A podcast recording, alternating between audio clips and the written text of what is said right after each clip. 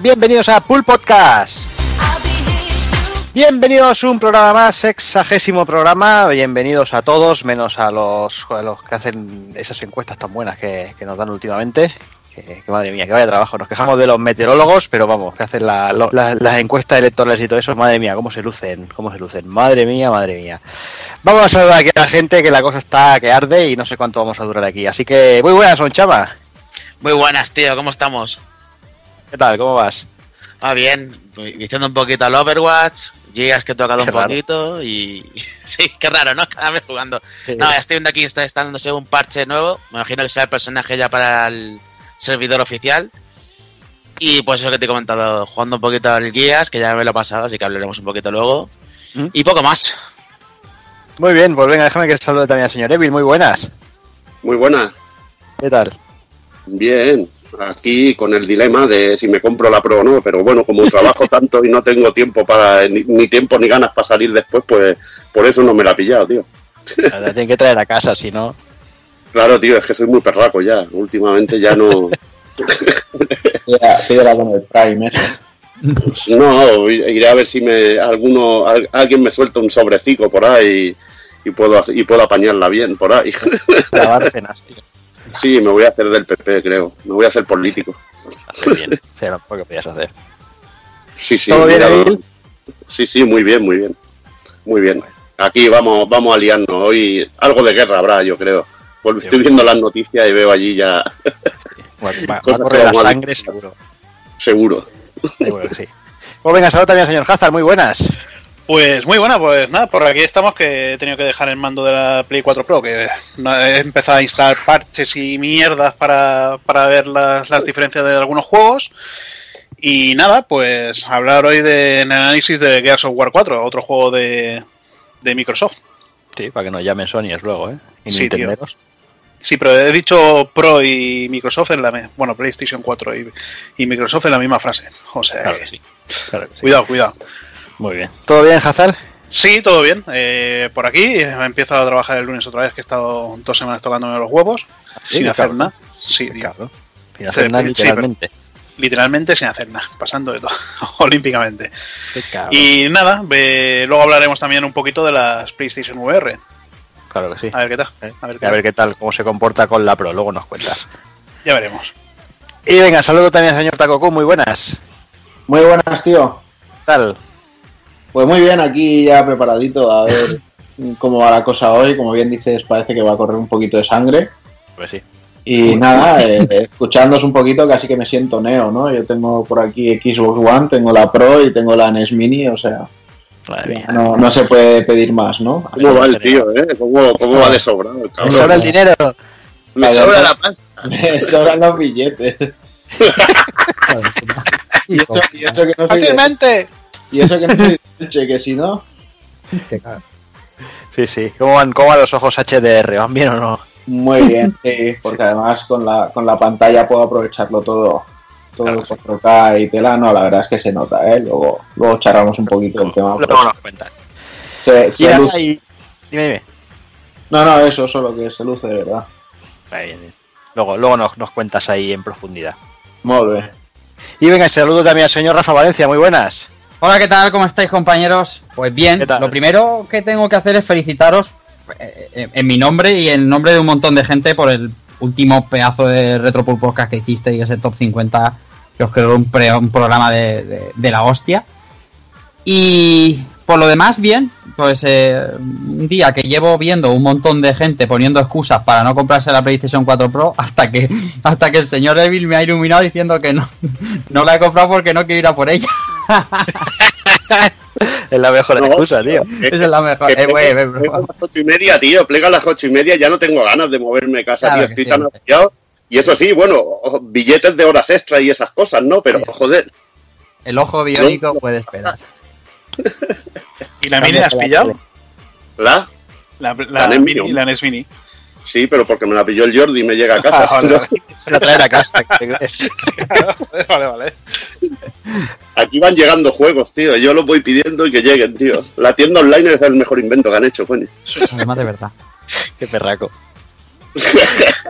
Ya, Todo- todo- Esto para seguir comunismo nos va muy bien. Sí, sí, está claro. ¿Todo bien, Rafa? Sí, todo bien. Aquí vamos a grabar, vamos a hacer un esfuerzo antes de. Nos vamos de viaje en unas horas, pero hay que estar aquí que ya llevamos tiempo sin venir. Bueno, pues nada, antes de, de empezar, eh, recordar que bueno que nos han comentado 100.000 veces que, que la lista del top 50, la que, que mencionaba Rafa, que bueno que había gente que no estaba muy de acuerdo. Volvemos, repetimos una vez más, la lista se hizo con los votos de toda la gente que quiso participar. No es que hay- hayamos sido nosotros en plan Führer, es lo que, lo que se ha votado y ya está, simplemente eso. O sea, sabemos que hay muchas ausencias, hay muchos juegos que seguramente Evil, que Takokun, que Sound, que Hazard, que Rafa, que todos hubieran querido que aparecieran y no han aparecido, es lo que hay, así es la vida. Hombre, imagínate yo, que le quito los Yakuza y no salió ninguno. Y no he puesto que, a- a- normal a- que no salgan, no me jodas. Hombre, normal, mí- no, tío, tienes que jugarlo y sabrás que es normal.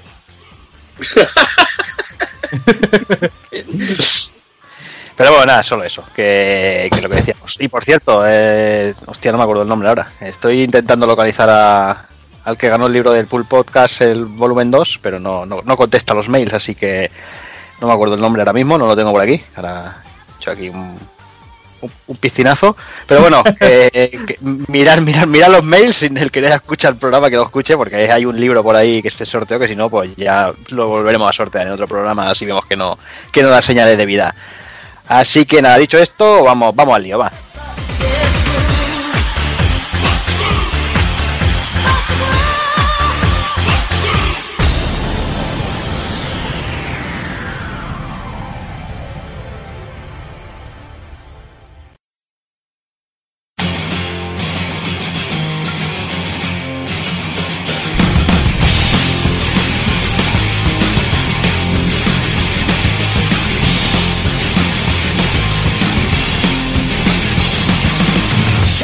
Y el sexagésimo programa de Pool Podcast comenzaremos con las noticias de octubre de 2016.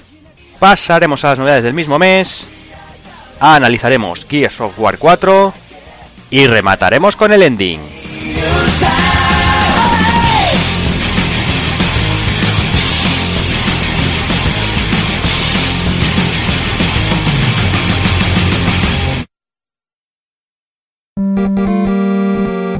pulpofrito.com Me gusta.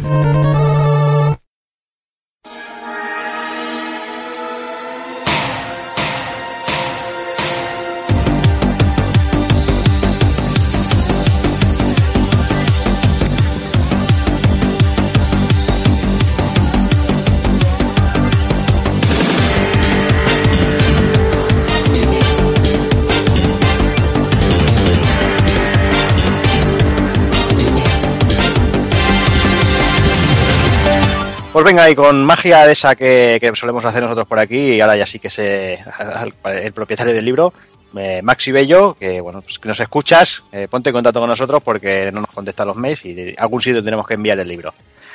Así que sin más, vamos, vamos, empezamos con las noticias. Hacía ya tiempo que no grabábamos y bueno, teníamos que abrir el fuego con Nintendo Beach, Nintendo Switch, que por fin fue presentada hace ya unas semanitas. Eh, se confirmaron muchísimas de las filtraciones que habían habido durante mucho tiempo. Lo de la consola que era una consola híbrida, los mandos de Joy-Con con, con tres posiciones, que usaría cartuchos. Y, bueno, y teníamos un trailer ahí que realmente eh, enseñaba mucho, pero a la vez no enseñaba nada, porque ya han dicho que la mitad de las cosas, bueno, que son, son conceptos y no sabremos, no sabremos mucho hasta, hasta principio del año que viene, que es lo más jodido, que han dicho que hasta el año que viene no hay, no hay nada de información. Eso sí, han dicho que la, teóricamente la, fecha de salida, eh, estamos hablando de marzo de 2017, y cositas que sí que se han ido confirmando es que, que de- en teoría no será retrocompatible ni con Nintendo 3DS ni con Wii U. Al menos eh, de momento, yo creo que, que al final a través de eShop y todo eso acabarán volviéndonos a vender esas, esos juegos, igual que nos han vendido juegos de NES y de, y de Super NES en la eShop mil veces. Aquí volverá, volverán a venderlos, vamos. No me cabe la menor duda. Mm, La consola es un concepto como el Skyrim que se mostraba en la pantalla del tableto mando. Exacto, exacto. Que Ahí, y cuando luego salió Bethesda. Sí, sí, ahí salieron con todo el cabreo. Pero bueno, lo que decíamos, eh, bueno, supongo que todo el mundo habrá visto ya el tráiler, eh, cositas que aparecían, sobre todo hablando de juegos, pues el nuevo de Legend of Zelda, teníamos ese Skyrim, que no sabemos qué pintaba ya, porque al principio, bueno, pues sí, muy bien, Hasta que salió Bethesda y dijo, ¿dónde vais con poniendo queréis? Y no, no he dicho nada, cabrones. Madre mía, Sí, menudo nivel, tío.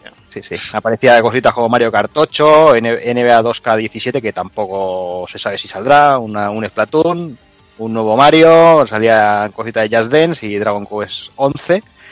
Y bueno, otra vez, pues eh, hicieron como hicieron con Wii U, ¿no? Luego sacaron una imagen con 200.000 logos de third parties, que luego veremos realmente en qué queda, porque Wii U salió una imagen muy parecida, quizás con menos, pero, pero bueno, ahí se estaba. No sé, no sé qué, qué os- qué os parece, no sé quién quiere empezar. Evil, empiezo contigo quizás. Eh, Hombre, te lo he visto yo te- de yo- Nintendo Switch como... Yo te voy, yo te voy a ser contundente. Sí, Va a no, tener juegos sí. de Nintendo, todo lo demás me sobra. Cualquier otro argumento que a mí me, me den aquí, a mí me da lo mismo. Es que va a tener juegos de Nintendo que es, un, que es una de las compañías que hace un tipo de juego diferente a las demás. Para mí eso ya, ya lo vale todo. Pero, o sea que me pero- va a dar en- igual en sí. Pero que tampoco es eso. A ver, eh, puedes tener juegos en, en la Wii U y te van a sacar una nueva. Y la Wii U van- podrían, podrían seguir haciendo juegos de Nintendo de la misma calidad que están teniendo ahora y tú los estás Sí, disfrutando pero, igual. pero hay, hay un problema que tienen y es que, por ejemplo, Nintendo es lo que es lo que habla, yo he hablado muchas veces. Está como Sega en la época de las Dreamcast. Está ella sola, prácticamente. Bueno, Sega tenía incluso en la época de las Dreamcast un poco a Capcom de su lado, por, pues gracias a la placa Naomi y que sacaba sus arcades allí. Pero es que Nintendo está prácticamente sola en, en Wii U. Y, y una manera de, de tener en una consola todos sus equipos concentrados eh, es la Nintendo Switch, que sea una consola portátil y de sobremesa en la que pueda tener todos sus equipos haciendo juegos y no divididos en hacer juegos en 3DS y en hacer juegos en Wii U. Eso es Pero- algo positivo que yo veo, por ejemplo. Pero Evil, que esté sola Nintendo en ese aspecto se lo habrá de ella solita, ¿eh? Por no haber querido apostar No, por la algo habrá más solita porque potente. es que el que compra una consola de Nintendo normalmente compra juegos de Nintendo y el resto de compañías no vende. Bueno, pues- allí Activision porque los Call of Duty no vendían, lo, lo- bueno, los- y, y el resto de compañías no vendían nada en comparación con Nintendo. Tú ves las ventas de los juegos de Nintendo en Wii U y alucinas. Y ves, por ejemplo, lo que ha vendido el Mario Kart y lloras, tío. O sea que es que competir con Nintendo es difícil para las otras compañías. Yo es algo que también entiendo mucho. Pero tampoco es competir, es dar más No. un abanico de posibilidades más grande Sí. para que más gente pueda, pueda comprarse una Wii U. Sí, lo que pasa es que la han cagado con el rollo de las third parties porque creo que al menos las japonesas y haber hecho juegos pequeños deberían haber haberlo conseguido. Y por ejemplo, lo que consiguen en 3DS, que sí que tienen el bastante apoyo de las third parties, puede que lo consigan ahora en la Nintendo Switch, es lo que me tiene a mí esperanzado. Pero yo a la hora, sobre todo, de valorar si me voy a comprar la consola, pues sí, lo voy a, me la voy a pillar porque Nintendo hace juegos y es lo que explica, hace un tipo de juegos que los demás no hacen vosotros podéis contar otro tipo, es que a mí me gusta de todo, pero para, para lo de todo ya tienen las otras consolas, no sé. Eso es lo que yo pienso. Bueno, ¿quién más? Eh, Rafa, como seguero, no sé si... No, yo muy contento ya, eh, creo que lo comenté, lo comenté en algún que otro programa que yo, a mí me gusta, me, gusta bastante la idea. Tiene sus pequeños peros, como la batería y todo eso que se está hablando, de la autonomía y que el procesador gráfico, pues, eh, mm, una de las peores noticias después de este tráiler, por ejemplo, fue que saliera Electronic Arts justo el día siguiente dijeron diciendo, bueno, Mass Effect Andrómeda no lo esperéis en Switch porque ni de coña. Entonces, eh, estoy un poco a la espera a ver dónde va a estar el techo de la consola. A ver si el día 11 de enero nos dicen, mira, pues eh, va a salir, eh, no sé decirte, un, Final 15, ¿vale? Entonces ya sabes que el techo técnico está ahí. Estoy esperando a eso, pero yo creo que se han metido en la competición adecuada. Y la, meterse contra PlayStation 4 y, y- y- y Xbox ahora mismo es perder la guerra seguro. Yo creo que con, con lo que ha dicho Evil, que sacar sus jueguecitos, tres, cuatro cosas más graciosas, saca un Bayonetta 3 y me tienes ahí pagando ahí toda mi morterada de pasta. Bien, bien, yo creo que está bien, entusiasmada y además podemos jugar en las azoteas, tío, eso es puta madre. Claro, tío. Ahí te ir de barbacoa y te vas a jugar a la consola. Con la Correctísimo, cancha de básquet. efectivamente, partido ahí a, a cuatro. Takogun, si quieres. Pues yo la verdad es que de inicio no me ha llamado la atención. Así como en su día Wii U me, me la vendieron de seguida, esto no me ha llamado la atención y lo digo porque el, el rollo este de acoplar, desacoplar los mandos no lo veo demasiado seguro, no sé, tampoco lo veo. yo tampoco, yo tampoco. Y sobre todo, bueno, ya el, rollo de que Nintendo no quiera hablar nada, o sea, hasta enero no dirán lo que es la máquina en sí y en marzo ya ponerla a la venta, mm, me hace desconfiar mucho y más cuando los rumores que están saliendo de la misma gente que filtró todo lo que se ha demostrado están diciendo que lleva un, Tegra ahí de procesador y, dices, bueno, pues sí, lo que va a ser el, el corazón de la máquina es una versión modificada de un, de un cacharro para móviles, pues no sé yo si es lo que yo busco personalmente. Entonces, bueno, eso sumado a que, pues, el rollo de decir parties eh, habrá que verlo porque no recuerdo exacta, eh, bien bien si salía el, el logo de Level 5, que, que sería lo más lógico viendo Sí, sí, cómo está sí. el Watch y cosas de estas. Pero el otro día el, el, el, el CEO de la compañía dijo que to- ellos todavía no están haciendo nada para, para esta consola. Que quieren ver eh, cómo sa- primero cómo sale, lo que hace la gente y luego ya decidirán ellos si, si hacen algo para ello o no. ¿sabes? Entonces veo muy, muy poca transparencia en todo. Y entonces pues no, no me mola. De En la línea, en la línea Nintendo, Juan. De Nintendo momento, transparencia. no, de momento pues no me gusta. Sí, bueno, y a ver, es una transparencia que, que ninguno la ha tenido, ¿eh? O sea. Microsoft te sale y te dice, Scorpio va a ser la puta polla. Porque lo digo, pues mira, mi- y mira, espérate un par de años. sale, sale este tío que tiene cara de buena gente y te lo va a decir. Y, y, y créetelo porque no te voy a enseñar nada. Luego sale Sony y te dice, sí, la PS Pro va a ser 4K nativos, no sé qué y no sé cuánto. Y luego no te dicen la pequeña de, bueno, hay un checkerboard, bla, bla, bla, bla, bla, bla. O sea, y, y Nintendo pues con esto, o sea, ninguno es transparente al 100%, pero a mí de momento no me huele bien y, y en enero ya veremos a ver qué pasa, porque además mm, me quiere parecer que esto va a ser algo caro y que a lo mejor el pack en sí va a ser la, tablet con, con los dos manditos y que luego si quieres te gastas algo en plan 100 pavos más para tener el soporte y ponerlo en sobremesa. Mm, habrá que ver los materiales y sobre todo lo bien hecha que esté porque ya te digo, la, la sensación esa de que vas a estar cogiéndolo por los manditos y lo que es el corazón, la tablet, se va a caer para abajo. Se va a caer para abajo y lo sabes. O, o sea, o, o hacen cierres y enganches muy bien hechos o, o algo habrá. Yo, Y el, acop- y el acople para hacer la sobremesa o lo vigilan muy bien todo o, o acabarán las pantallas rayadas. Al- Una al- cosa, al meter el- la- el- El acople eh, aumenta la potencia, no se ha dicho nada. No se ha dicho que no. No se ha dicho. A ver, O sea, so- solamente te funciona de, de base para hacer para hacer a ver, conexión en- con televisión, ¿no? en Es un principio- rescalado. en principio, Sí, rescalado. en principio debería potenciar, porque si la tableta te va a sacar las cosas a 720, No. quiero entender que como mínimo esto va a intentar sacártelas a 1080, ¿sabes? Sí, pero por la propia tablet. El Tegra X1 es capaz de eso. El problema de no ponerlo a 1080 en la tablet es el consumo. Que a 1080 en tablet se fuma la batería. Entonces, al ponerlo en el dock, esto habla, estoy hablando sin saber, porque son post de Reddit y tal. Eh. Al ponerlo en el dock, eh, la potencia del Tegra aumenta por, por no tener el handicap de consumo y entonces eh, emite a 1080. O sea, el lo dock único lo que que hace es. te ¿no? El Tegra. ¿Eh, ¿Cómo? O sea, lo único que hace es pues, eh, hacer que el Tegra vaya a tope. Únicamente. Claro. Ok, ok. Vale, vale. Y luego, pues eso, los juegos me tendrán que ganar, porque Wii U me llamó con el Mario y luego cuando ya dijeron Xenoblade Chronicles, dijeron el, el Fire Emblem Cross eh, Megami Tensei y, y al final, bueno, el Xenoblade Chronicles ha salido guay, ha salido un gran juego. El Fire Emblem ha salido una cosa muy extraña que, que ni la tengo, entonces no sé. O sea, al final, para mí el catálogo de Wii U personalmente no ha sido todo lo atractivo que yo quería. Entonces, prefiero esperarme e ir con pies de plomo. Igual que he hecho con la One, de decir, hasta que no tenga un catálogo que me interese, no me hago con una en algún momento bien, pues algo así haré. A no ser que luego en enero me Lo has presente. hecho con media colección mía, cacho cabrón, que te ha llevado la mitad de mi juego. Hombre, habrá que probarlos, ¿no? Más barato le ha salido, coño. Espérate que no te vaya a hacer un, un renove al game con tus juegos.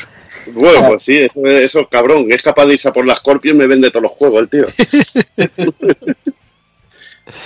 Hazard, no sé si querías añadir algo.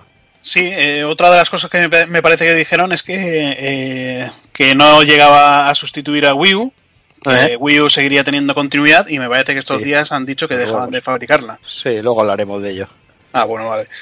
Luego también eh, lo- el tema de que te vendan la pantallita con los mandos por un lado, la base por otro. mm, Yo creo que ahí nos podemos esperar que, que te, venga- te vengan con bases que te rescalan a 720p, otra base que te Eso, rescala a eso. 1080. O- ojo, ojo, eso es, eso no es especulación, ¿eh? Sí, sí, ¿Eh? eso no está nada confirmado. Eso no está confirmado, tío. Ah, bueno. Eso es especulación. Bueno, pues si estuviera confirmado, macho, a ver, aparte de todo, eh, puedes conectar eso a una base. ¿Quién dice que no te, te venderán también un periférico con unidad de disco para leer los discos de Wii U? Bueno, pero ya veremos. Eso no, no tenemos ni puta idea. de No, coño, es que no tenemos ni puta idea de nada. Igual que cuando presentaron la Wii U, que presentaron eh, pre- presentaron solo el tableto mando, macho, no presentaron la Wii U. Pues aquí... Pues Fíjate que hoy estaba hablando con un colega y que hasta hace poco pensaba precisamente eso, que era que la Wii U lo que era era el mando y no, Claro. no, veía, no veía la consola. Y es que eso Porque fue una cagada. ahí la, la información a cuenta gotas. Sí, Yo efectivamente. estoy, a- estoy con, con, con Takokun en que vemos que antes lo de que digan que bueno, hasta enero nada, porque en Wii U no tienen nada que vender ahora cara a Navidad. Entonces no se están solapando contra ellos mismos. Eh, lo suyo sería ahora sacar un bombardeo de información para que la gente que como yo o como vosotros se está comprando una Pro o tiene pensado comprar una Xbox One S, diga, hostia, espérate, a lo mejor conviene esperarse para la, para la Switch. Pero es que no, tío, el silencio este es mosqueante. Sí, porque Nintendo yo creo que va ahí a su segmento, a hacer Sí, la, su- claro. la guerra por su, por su, por su lado. O sea, se la suda lo que haga Sony y les la suda lo que haga Microsoft. Pero ti- ti- tiene que calentar un poco el ambiente porque la base instaurada en Wii U, que era 13 millones que se quedó de venta. ¿Cuánto? De Wii U, 13 millones de venta, más o menos. Sí, 13, más- 13 y medio creo no. que era, no por ahí, no, no, llegaba. no, no creo que sea suficiente si quieren potenciar más Face. Deberían meter un poquito, como dice Rafa, anuncios y caldeando el ambiente para saber qué, qué tiene. Bueno, pero, pero tú piensas que, que tendrán dos sectores. Tendrán el sector de 3DS y tendrán el sector de Wii U. Sí, eso está claro. Sí, sí, O sea, ahí te, te van a pasar los juegos que te están haciendo ahora para 3DS, pues eh, ahora las, las compañías pues pasarán a hacerlo ya para, para Switch. Sí, o Tengo sea que van a tener que tener cuidado con, lo- con el tema precios. Porque ahora sí es muy tengo muchas bonito de que, eso, de eso que, que, dice no- Hazard. que- que padres compren muchas 2DS y 3DS a los niños, que porque valen 100 o 200 y poco, pero si Exacto. el cacharro vale 400 pavos, ya me contarás. Y, el y, y lo que dice Takokun, que no se te vaya al suelo y 400 pavos, porque eso es más delicado que una 2DS, ¿vale? Un poquito más delicado. Bueno, pero eso también, te pasaba, eh, eso también te pasaba con el mando de, de la Wii U, que si se te caía el mando y se te jodía, ¿qué? Que va, tío. Mi, mando de Wii U lleva hostias que ni te imaginarías. Y eso soporta, pero esa tablet, eso es una tablet, tío. Eso es una, una Shield. Tío, Y- fíjate que en el anuncio no había ningún crío. Todos eran adultos. Es algo que se comentó, pero bueno. A ver si es verdad que eso se, se llevan a hostia tus críos o lo que sea. Un niño chico se, se, se parte seguro. Bueno, no habían, no habían críos y tampoco juegos. Bueno, No. qué cabrón. No, pero bueno, yo estoy, yo estoy muy también en, como, bueno, ya sabéis que yo soy bastante nintendero, bueno, no voy a negar, y sí que sí que estoy muy en, en, en la línea de Evil. Eh, yo sabiendo que va a salir los juegos, los juegos de Nintendo típicos, yo con eso tengo suficiente. Sí que es verdad que, como comentaba Rafa, hay muchas dudas. El tema de las baterías, sobre todo, el tema de potencia, que, va a pasar. Los packs, yo creo que va a salir la consola en dos packs, va a salir la consola sola y la consola con todos los periféricos. Y apostaría por 300 y 400 euros más o menos. Sí. Pero, pero no sé, a mí lo que me mosquea es lo que decimos, ¿no? Que realmente en el vídeo mm, enseñaba mucho y a la vez no enseñaba una mierda. Uh, Porque, porque es eso. Porque lo único que tenemos claro es el, el Zelda, que es lo único que, como, como que que comentábamos, que es lo único que va a salir para Wii U.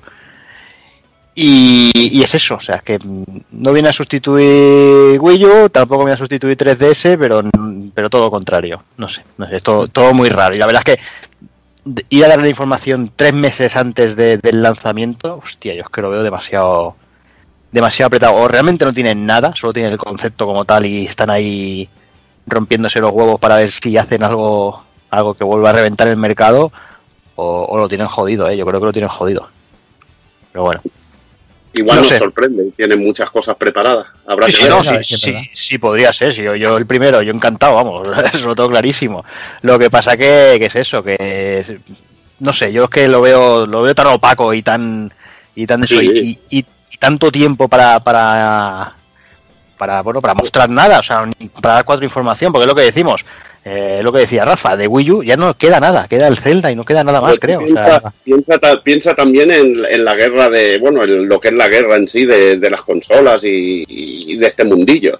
Igual presentas tus cartas y tienes algo realmente guardado bajo la manga que es chulo y si lo presentas ahí los otros te lo pueden robar porque está ahí Scorpio esperando, está la está Sony también que debe tener algo en pero, algo en pero tú, pero tú crees que Sony, ¿crees que Sony o Microsoft le interesa algo de, de meterse en la guerra con Nintendo en ese aspecto? No, de, de meter- pero de ahora la guerra que están haciendo eh, es guerra por potencia tengan- ahora mismo. Sí, que tengan alguna cosa, algunas bajo la Ya. manga que no, ¿me entiendes? No sé, algo sí, que, sí, sí. porque sabes que este mundillo se copian hasta, bueno, se copian todo. Que si Microsoft sacó los logros, pues yo saco los trofeos, Sony. Ya sabes que, que se copia todo, de una a otra, los mandos, eh, todo, todo se copia. Y, y vas a mirar lo mejor que tenga la competencia. Mm. Y si tienes algo que realmente sorprenda, pues puede ser el as en la manga que, que te salve en, en ese momento. No lo sé, no sé Puede ser. igualmente también puede que sea todo muy opaco y estén ahí esperando a ver a ver qué pasa pero de verdad que debería haber un poquito más de info sobre todo a nivel de juegos que es lo que creo que a la gente le llama y le crea esa esas ganas de tener la consola Mm. Hablando de mandos, nadie ha dicho nada del Arthrosis del que va a dar el mando ese cuadrado que se encaja. ese pequeñito. El Pro no, el otro, el de los, el de los dos laterales de la tablet ahí encajados. Joder. si has jugado a las maquinitas Casio tú de esas o alguna de esas que, que dan mucho Ya, más tío, cáncer, pero eso- desgraciados no me fastidies hombre A mí lo que más recordar es lo que le decía a Jordi, aquellas máquinas de Nintendo que sacaban los dos mandos de boxeo y jugabas, tío. Sí. Sí, y estaban de la hostia. Sí, sí, son muy del palo. Pero no sé, ahí tampoco veo mucha gente jugando así, ¿eh? No sé qué, qué- qué te diga. No, no, no, no. Muy bien. No sé, no lo veo. Pero bueno, mm, veremos, veremos lo que se irá filtrando y lo que eso ya, ya iremos eh, hablando a ver cómo, cómo, cómo evoluciona. Takokun, yo creo que vamos a ir a por la siguiente, va. Venga, lo que pasa es que como aquí tenemos a los dos fanáticos enganchados, pues casi que les iremos dando un poquito de paso y que nos hablen ellos.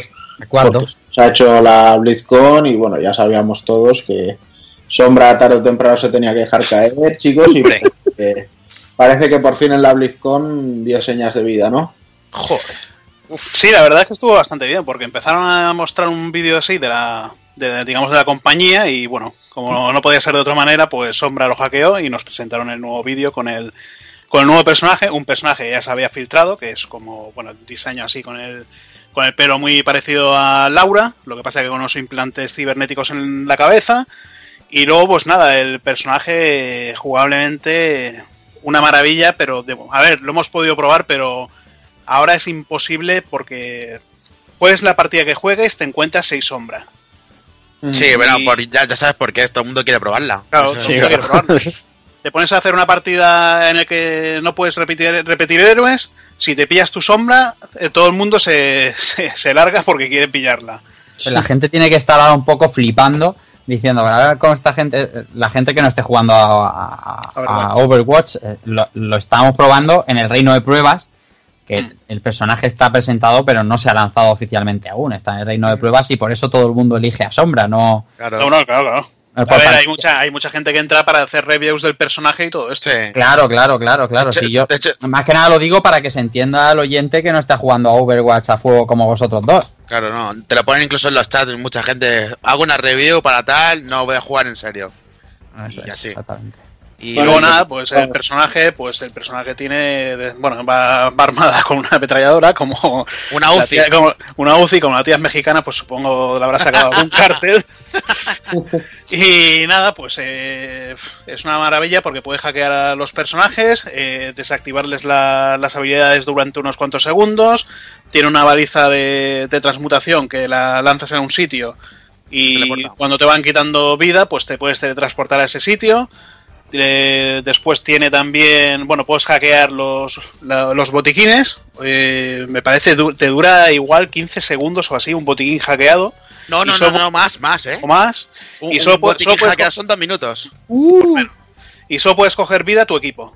Y si, si lo vuelves a hackear, pues se recarga mucho más rápido. O sea, te puedes, te puedes curar con un botiquín pequeño hackeándolo dos veces.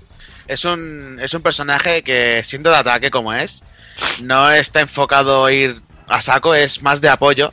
Y lo que viene a hacer es romper un poco eh, el meta que hay actualmente en el juego de muchos personajes defensivos de control de zona, porque puedes hackear las torretas, puedes joder un bastión por detrás y no te das cuenta cuando te hackean, tú no lo notas, además. Hasta no te desactiva las, Es, las es- habilidades. es muy cabrón, además la invisibilidad como es total, no la ves, o sea, no es un termo óptico de algunos juegos que es un poco el relieve, no, no ves nada. Y te pilla por detrás y te jode vivísimo. Y luego su ulti que directamente afecta a todo el que esté alrededor. Así que está muy muy bien el personaje, la verdad. Bueno, que te hackea todo lo que está alrededor y te desactiva todas las habilidades y todo.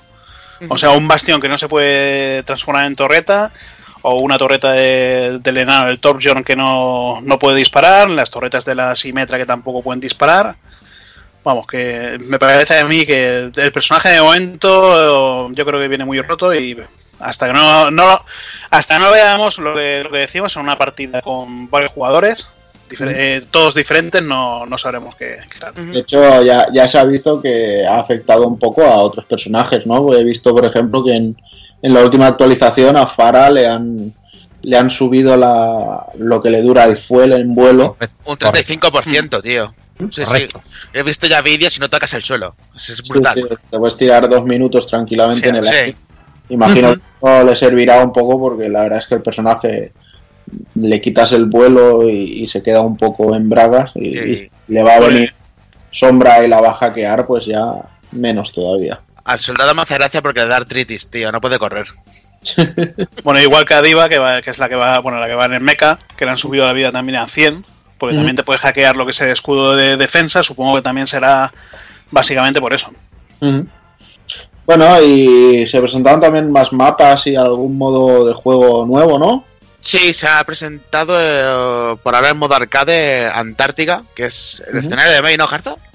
Bueno, ese Mei es un personaje que se convierte en cubito y recupera vida y lanza muros de hielo. bueno, pues el personaje este, digamos que estuvo, me parece, 10 años criogenizada. Y bueno, es el escenario del personaje este, con nieve, varias zonas, que podemos ver el lugar donde estuvo ella. Y nada, pues eh, son combates uno contra uno, para ver quién es el, el mejor de, en cinco rondas.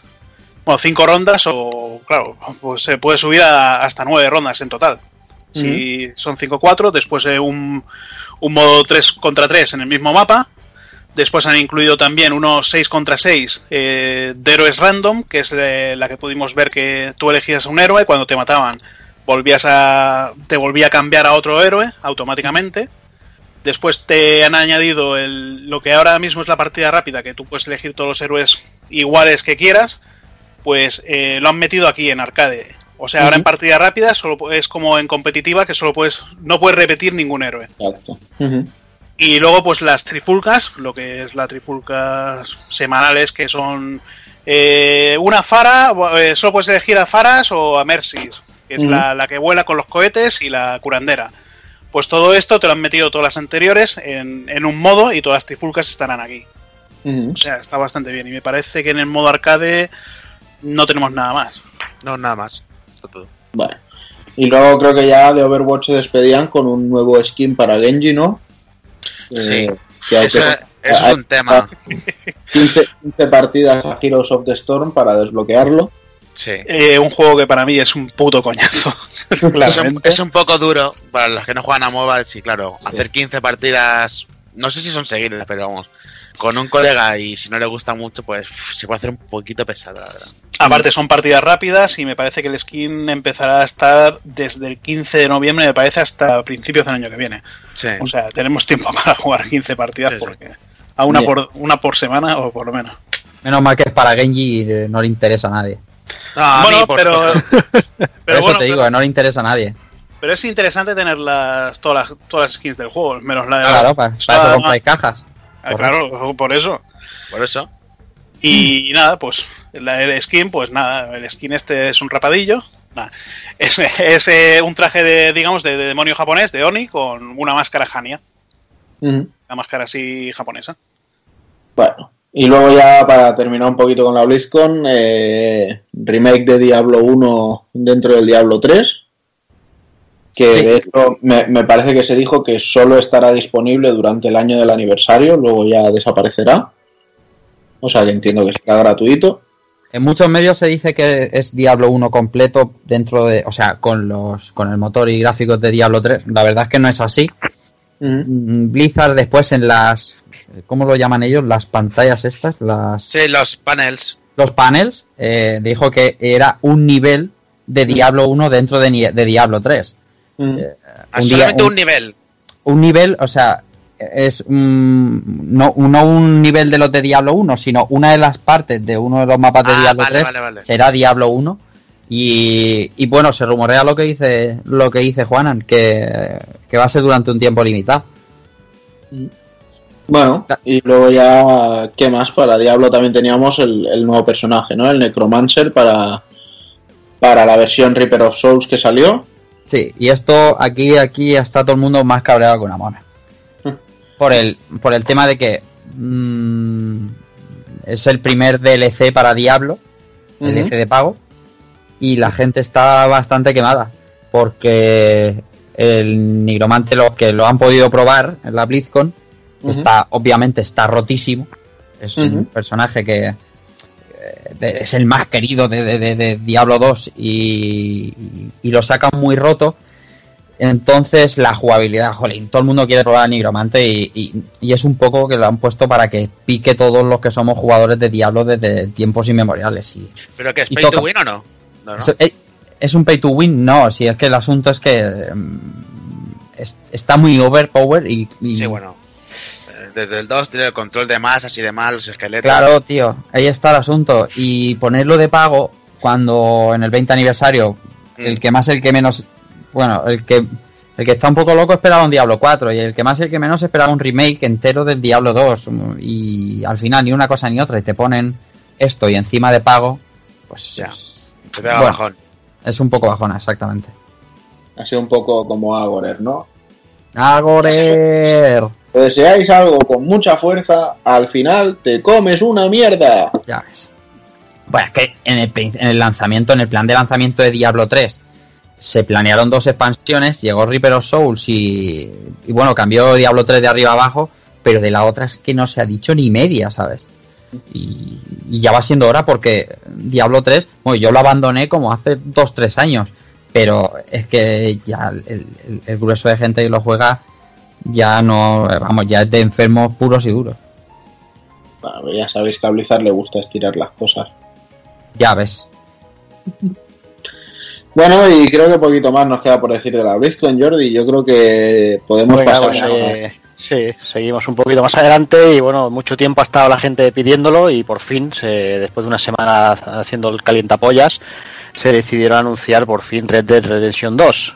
Eh, simplemente poca información, eh, primero salió una imagen, tras de eso publicaron un pequeño teaser y lo único que han dicho es que el juego se va hasta finales de, de 2017, o sea, otoño, o- otoño de 2017. Ujú. Lo único de más que ha trascendido es que, que habrá contenido online temporal, eh, o sea, pero, pero contenido online temporalmente eh, exclusivo para PlayStation 4. Ujú. Y que también será exclusivo para Xbox One y PlayStation 4, que de momento PC no saldrá. No, no, Sí. bueno, igual Sí. que la primera, a ver, igual que la primera parte tampoco salió, pues eh, Oh. veo normal que este tampoco, aunque el Gran Turismo 4 y Peña 5 sí que hayan salido. La peña ardía que le pones. Pero eso pasó con el, con el GTA V, al final también salió. Al final, seguro que sacarán por también. Bueno, pero Bueno, por eso es tener primero mucha no fe. salió. Ya, ya, no, no, tienes completamente razón, Rafa, porque con el anterior no salió nada, así que. Claro, primero, es a ver, tener el, mucha fe, pero quiero creer, la verdad. el primero, a ver, el primero no salió y sí que salió el, el Grand Theft Auto 4. Por de aquella manera, pero sí, es verdad. Sí. Sí, sí. Y por ahora de, de este Red Dead 2 se está especulando que puede ser el pasado del George Marston, ¿no? Más o menos. Está ¿Por la casi banda? claro.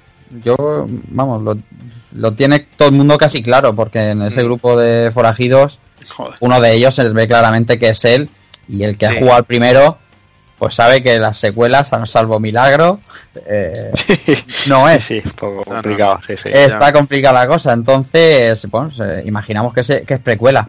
Decías tú, Jordi, lo de otoño 2017. Yo os invito a buscar algún juego de Rockstar que no se haya retrasado. Vaya, eso está. Soy- soy todo oído. Sí, sí, sí. Soy todo oído, ¿sabes?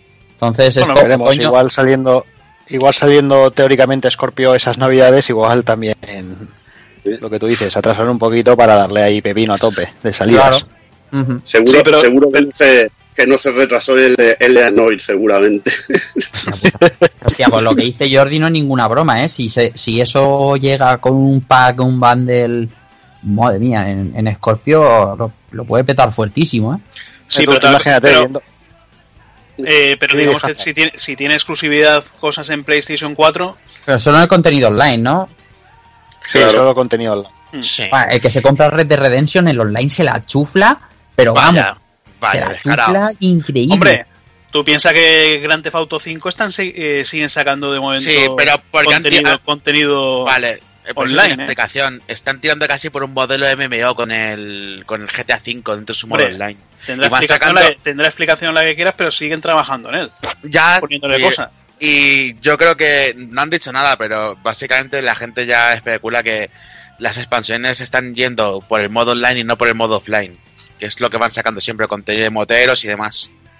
Y yo creo que es lo que lo que tirará también el el Red Dead Redemption 2 con, el- con los siete forajidos que quieren meter una, una parte así también online. Vete a saber cómo lo hacen. No sé, yo solo digo que viendo lo que lo que hicieron en Play 4 con GTA 5 en Play 4 y, y viendo ese, ese motor gráfico, yo me- miedo me da pensar algo así ya en, en una Scorpio, en una Pro. Lucía, Lucía de cojones, tío, eso. Eso va a ser un pepino. Sí, sí, O sea, es, sí, sí, es sí, sí. increíble. Yo que, yo que no soy amante de los Sambos ni de Rockstar en especial, la verdad es que a mí el primer Red Dead me encantó, eh, me, me pareció Sí. increíble. Y también, bueno, en el, en el trailer se está confirmado que habrá trenes, o sea que así podrá seguir haciendo el, el salvaje un poco. Hmm. Pero bueno, vamos, vamos aquí, vamos, iremos hablando seguramente también a través de los meses, conforme vayan anunciando cositas, eh, igual que vamos hablando de Street Fighter, Dago Kun. Venga, pues hoy tenemos poquita cosa que decir de Street Fighter, eso sí. Lo primero es que ya tenemos por ahí los, los asquerosamente cutres trajes de Red Bull para Ryu y Chun-Li. No sé en qué pensaban, pero bueno. eh, Me pagan la coca, tío. En la pasta. Hoy, hoy me ha puesto me ha puesto Olga un, un anuncio Sí, de. Red Bull, el Ryu bailando, tío, y me, me he partido, tío, guapísimo. Bailando, Bailando de capoeira o ese. Y luego, bueno, pues tenemos el, el escenario aéreo de Rashid, que ya lo han puesto, que es en una avioneta, bueno, no sé, lo hemos dicho ya alguna vez, no sé a quién se le ha ocurrido la brillante idea de al único personaje árabe darle un, un avión en escenario. Yo creo que el, fa- el No. fatality de escenario sea estrellarlo contra una torre, ¿no? Pero Madre mía, tío. lo, lo dejaremos ahí porque Rashid es un personaje que me cae muy bien. Y además el, el escenario es chulo, aunque hay gente que dice que se marea. Pero bueno, no sé, a mí me recuerda al, al escenario del Doble Dragon aquel de, de lucha. Era eh, del ninja del juego, que era encima de una avioneta. Y también era un, un rollo así. Y nada, este escenario ya está, ya lo subieron, está a 70.000 Fight Money o 4 euros. Y luego lo que también nos dejaron fue un, un pequeño teaser de Akuma, para que, bueno, ya han dicho que durante la PlayStation Experience era jugable. Y lo que- lo que no han dicho es cuándo estará en el juego. Un Street Fighter sin Puma no es un Street Fighter, tío, desde que salió, coño. Lo Desde que pasa es salió. que de- decía antes Rafa lo de la prensa especializada con lo del Diablo. Bueno, aquí en este caso la prensa especializada ya ha dicho Akuma abre la segunda temporada de Street Fighter V. Y sin embargo Capcom en ningún momento ha dicho que, que esto sea un pistoletazo de salida para una segunda temporada. O sea, ¿A quién pues- le vas a hacer caso tú? A la prensa especializada, tío. Siempre. Claro. Y si no te buchan, tío. Y de hecho había, había unos rumores sobre la segunda temporada que yo casi que los daría ya por, por falsos, viendo lo de Akuma, porque decían que bueno que en diciembre, con tema de experience y demás, y la llegada de, Street Fighter V a recreativas, eh, se pondrían dos personajes eh, en el juego, que serían Crimson Viper y Sagat, y que luego la temporada 2 serían seis personajes más, que serían Abel, Oro, Q, un personaje nuevo que, que controla el hielo, que en realidad sale en unos cómics, y aparte tendríamos a Sodom y a Rose. Bueno, ya viendo que lo primero que ha anunciado Capcom es a, a Akuma, pues creo que poco hay de cierto en estos rumores. No me desagradaban, la verdad, porque ver a Abel y a Q en, en el juego y sobre todo a Sodom me, me apetecía mucho. Pero bueno, ya el, el no tener que aguantar a Rose ni, ni a Oro, por mucho que a José le guste el personaje. El oro es mágico, tío, coño. Es el maestro que no tiene, que tiene el brazo en otra dimensión, tío. No entiendes eso. Ya me, ya me parece bien. Y poco más hay, supongo que el mes que viene, sí, por estas fechas ya estaremos hablando, comentando toda la PlayStation Experience y espero que algo de lo que comentemos sea ya la segunda temporada, que anuncien un relanzamiento para el juego de alguna manera, para darle un poquito más de vida. Y bueno, más de vida, no más de ventas, porque bueno, es lo que hablábamos. Yo entro, juego y nunca tengo problema para encontrar. O sea, mientras siempre siga, mientras siempre siga así, me dará igual la, la cantidad de gente que lo tenga. Pero bueno, sí es cierto que, que si las ventas le acompañan, pues mejor. Has dicho algo muy importante y es que sale el juego en recreativa. Yo creo que eso sí que le puede dar vida al Street Fighter, porque el no haber aparecido en recreativa yo creo que le penalizaba. Porque hay mucha gente que va vaya al arcade, aquí no, pero sobre todo en Japón, Estados Unidos, hay gente que va al arcade ahí a jugar y a perfeccionarse y a picarse con la, con la peña y esto. Y entonces yo, yo lo veo que, que salga en recreativa, que puede ser bueno y puede revitalizar un poco. A nivel competitivo, seguramente. Pero espero que también eso haga que, que se venda un poquito más el juego. Ahora que está más completo, ahora que es bastante más decente que lo que salió en principio. Pues sí. Y nada, Jordi, poco más de Street Fighter, casi que te cedo el testigo de nuevo. Pues venga, pues vamos, vamos con otro, un anuncio sorpresa. Y es que Sega, seguramente a muchos habréis leído que, que Sega ha anunciado la tercera entrega de Daytona USA para recreativas. La verdad es que, que Mola. algo que, hostia, a estas alturas de la vida es, hostia, parece, parece ya casi impensable, ¿no? Y los poquitos detalles que han dado ha sido que bueno que la nueva entrega incluirá tres pistas nuevas, eh, entre ellas una nueva recreación de- del Daytona International Speedway y además se remasterizarán los tres circuitos originales y se añadirán coches y modos de juego. Todo ello, bueno, una recreativa de 40, una pantalla de 47 pulgadas LED, que tampoco que sea nada del otro mundo a día de hoy.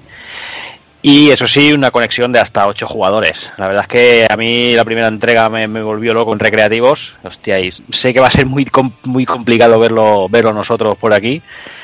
Pero, pero bueno, hay, hay ganas tú, ni que sea que lo saquen con online y esas cosas para consola, que yo creo que Evil lo disfrutaríamos. Me, me volvería loco. Yo soy fanático sobre todo de la segunda entrega del Daytona, que me alucinaba. Mm. Eso en arcade para mí era, era Dios. La verdad que mola. Bueno, Sega sí ha seguido lanzando arcades. Lo que pasa es que en Europa pues no llegan ni de milagro. En Estados Unidos no sé cómo estará el tema. Pero ha seguido sacando recreativas muy espectaculares, de, con muebles muy, muy llamativos, de Transformers y cositas así que, que la verdad que están muy bien. Y no es raro que, que dijera, hostia, pues vamos a sacar un Daytona 3 y, y con los muebles y esto sigue teniendo su tirón en, en los lugares donde sigue habiendo recreativos.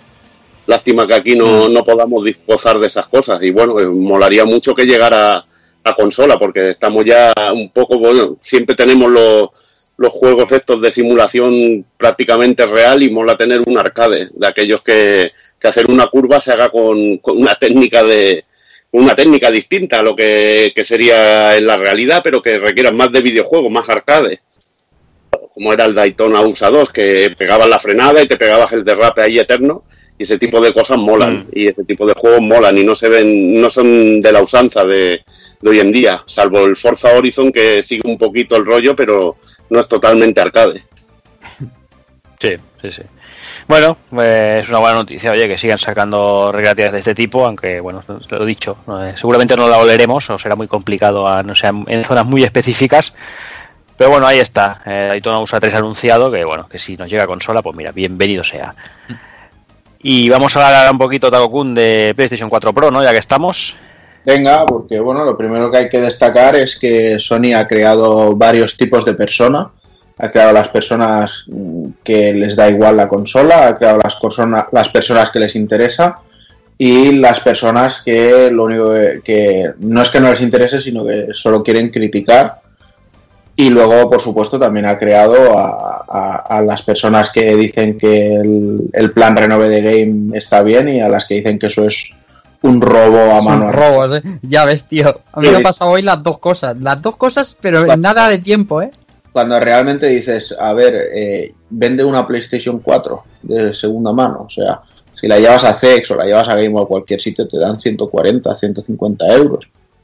Entonces, si, si este plan renove, o sea, si la máquina nueva vale 400 y te están cobrando 150 o 180 en función de lo que lleves, pues tampoco lo veo tan mal. Lo que pasa es que la gente se quería pensar que iba a ser como con la Slim, ¿no? Que por llevar la consola a dos juegos y 50 euros salías con consola nueva. O sea, mm, que la gente sea tonta o inocente de, de saque no, no quiere decir que, que luego las compañías tengan que hacer lo que ellos quieren. Pero bueno, de hecho tenemos conocidos, eh, nuestro oyente Ilblit, por ejemplo, que estoy le, he estado leyendo, es, es- ayer- bueno, era uno de los que lloraban ayer de que no quería una, una Pro ni, ni en sueños. Y dice, bueno, eh, tenía una estantería con 12 juegos que no usaba y al final por 40 euros he hecho el cambio. O sea, he, llevado la consola y 12 juegos y me he sacado la consola nueva por 40 pavos. Dices, pues bueno, pues oye, no es tampoco un, un mal trueque. Pero bueno, dejando todas esas gilipolleces de lado, eh, cositas que yo he ido viendo en el, poco tiempo que he tenido para probarla. El ventilador, el ventilador es una gozada, o sea, no, no hace nada de ruido la consola. Además, la, la tapa superior se puede sacar entera y limpiar el ventilador sin tener que, que desprecintar las garantías de fábrica ni nada. Luego ya la, la propia máquina en, en la- en las opciones del menú nos, da las opciones que queremos poner para visualización, si queremos activar o desactivar HDR, si la queremos poner a, a 1080 por defecto, a 2100 o lo que sea, etcétera, etcétera. Luego, eh, yo no lo he probado, pero tengo compañeros que sí que juegan mucho a Battlefield, al Battlefield 1 este, al Battlefield 1, y me dicen que creen que ya llevaba el parche incluido en, en el propio lanzamiento del juego. O sea, que, que simplemente Y creo está que se dijo parche que, que ya Por- venía dentro del disco. porque EA no ha anunciado nada de que iba a hacer parche, sin embargo me dicen que el juego realmente rinde muchísimo más eh, sobre una Pro que, que lo que rendía de la otra manera. O sea, jugando a 64 no rankea, el frame rate va increíblemente sólido, etcétera, etcétera. Luego el tema de poder compartir directamente a 1080 y 60 frames también está muy interesante.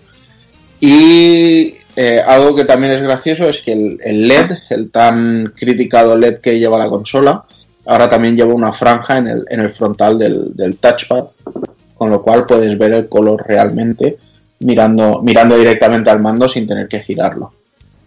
Y fuera de esto, lo que sí que es el, detalle negativo es quizá con World of Final Fantasy o, con Alienation, que son un par de juegos que, parece que no están muy bien, no, no han salido bien parados en, en la consola y, y los escenarios se ven pues como si tuviera poquísima resolución. De todas maneras, para, para World of Final Fantasy ya había anunciado un parche y estamos esperando que lo pongan, ya no solo para arreglar esto, sino para ver las, las mejoras que le, que le proporciona con, el, con la PlayStation 4 Pro. Y poco más que decir, la verdad es que yo de momento estoy bastante satisfecho, se nota realmente, eh, al menos el, el- tema de la subida a 4K. No he probado, por ejemplo, todavía con Rise of the Tomb Raider hacer las diferentes configuraciones y, y ponerlo a 60 frames. Con el que sí que estuve ayer probando bastantes con Infamous Second Son y la verdad es que es una delicia, o sea, eh, el frame rate que ya de por sí eh, iba por libre, eh, en plan subidas hasta 60.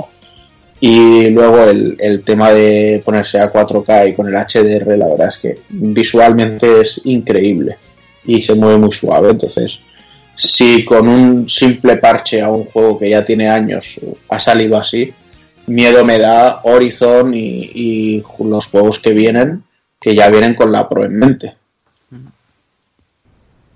Ahora mismo, hace escasas dos horas, leía un artículo de, de Alfoundry diciendo que, por ejemplo, juegos como The Last of Us rinden peor en la Pro que en la que en la que en la normal, que en la Vanilla, porque a 1080, a 1080, en 4K rinde muy por encima y a 1080 tenía un, un montón de errores. Como tú dices en las texturas de World of Final Fantasy, leía, leía lo mismo. Yo tengo, yo tengo preguntas, eh, Takokun. De, la pregunta que se, se está respondiendo de un, por uno y otro sentido en todos los foros.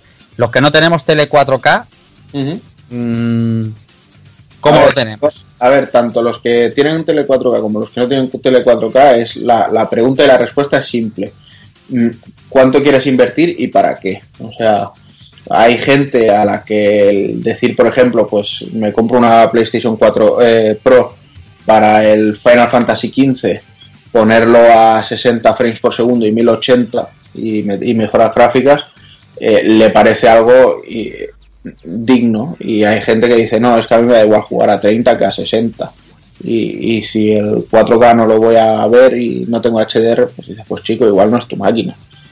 Entonces, mm, yo creo que la- lo que ha hecho Sony es eso, un- crear un, producto en el que cada uno tiene que decidir si, si es para sí mismo o no. Entonces, yo no te puedo decir, en, en mi caso yo tenía el panel 4K aquí en casa y sabía, por ejemplo, con el ejemplo del Final Fantasy XV, o sea, llevo 10 años esperándolo y, y mi situación me lo permitía y digo, pues cuando salga quiero jugar de la mejor manera posible. Entonces, yo ya tenía ahí mi respuesta, no, no necesitaba más.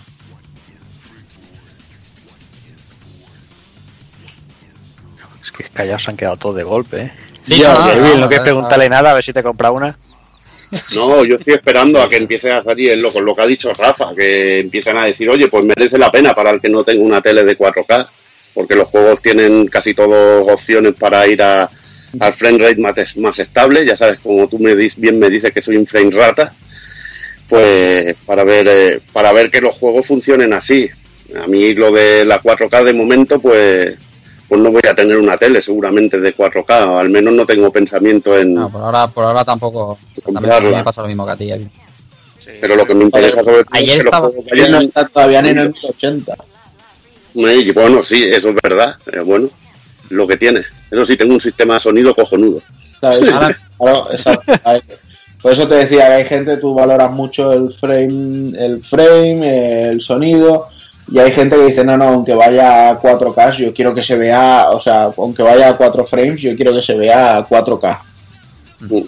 No Por sé. el momento no, no tengo pensado hacer el cambio siquiera. Yo, para lo que voy a jugar, tengo el PC para hacer parties y mover a 60 1080. Y como tampoco voy a tener una pantalla 4K aquí a mucho tiempo, pues no me, no me compensa, la verdad. Me, me quedo tal cual como estoy ahora mismo. Lo que me ha sorprendido lo que ha dicho Taco Kun, más que nada por los vídeos que fui viendo ayer. De, pues bueno, ya sabes que YouTube es ese, ese abrevadero de personajes. Joder. Del ventilador, tío, el ventilador. Habían vídeos ayer de gente diciendo que eso mm, sonaba como turbinas de avión y Pero- tal. ¿Ya soy el loco de los ventiladores diciendo algo o no? Sí, pues correcto, correcto. Pero no vídeos suyos, cogía vídeos, cogían vídeos de, de otras webs inglesas y, y bueno, es verdad que en el vídeo sonaba el ventilador. Por eso me sorprendía lo que decía Juanan de que el ventilador es una gozada y me alegra un montón porque así se acabará por culo que da la gente con el Pero ventilador. bueno, eso dependerá también de la carga gráfica que tenga el juego. Claro. A ver, yo tengo que comprobarlo ahora con las VR, porque con las VR, la 4 se ponían los ventiladores a tope durante todo el rato, mientras estabas usándolo. Con esto tengo que probarlo todavía. Pero yo creo que si con esto me ahorro la subida de ventilador, el, sobrecalentamiento y todo, pues de puta madre.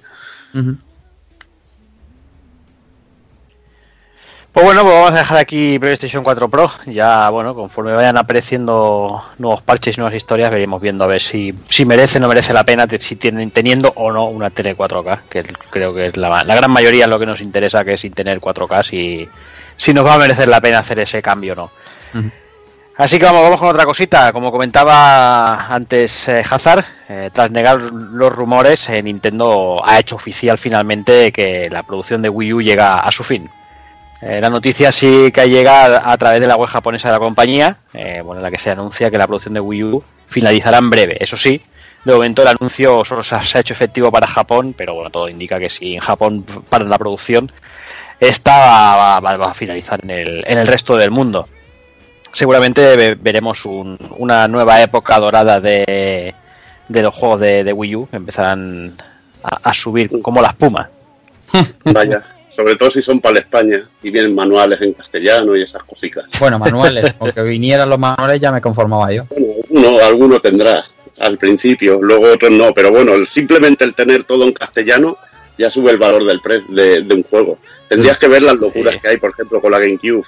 De. La diferencia que hay, por ejemplo, entre comprarte el Billy Hatcher con todo en castellano a Sí. comprártelo UK, tío. De pasar de sí. 60 a 15 pavos.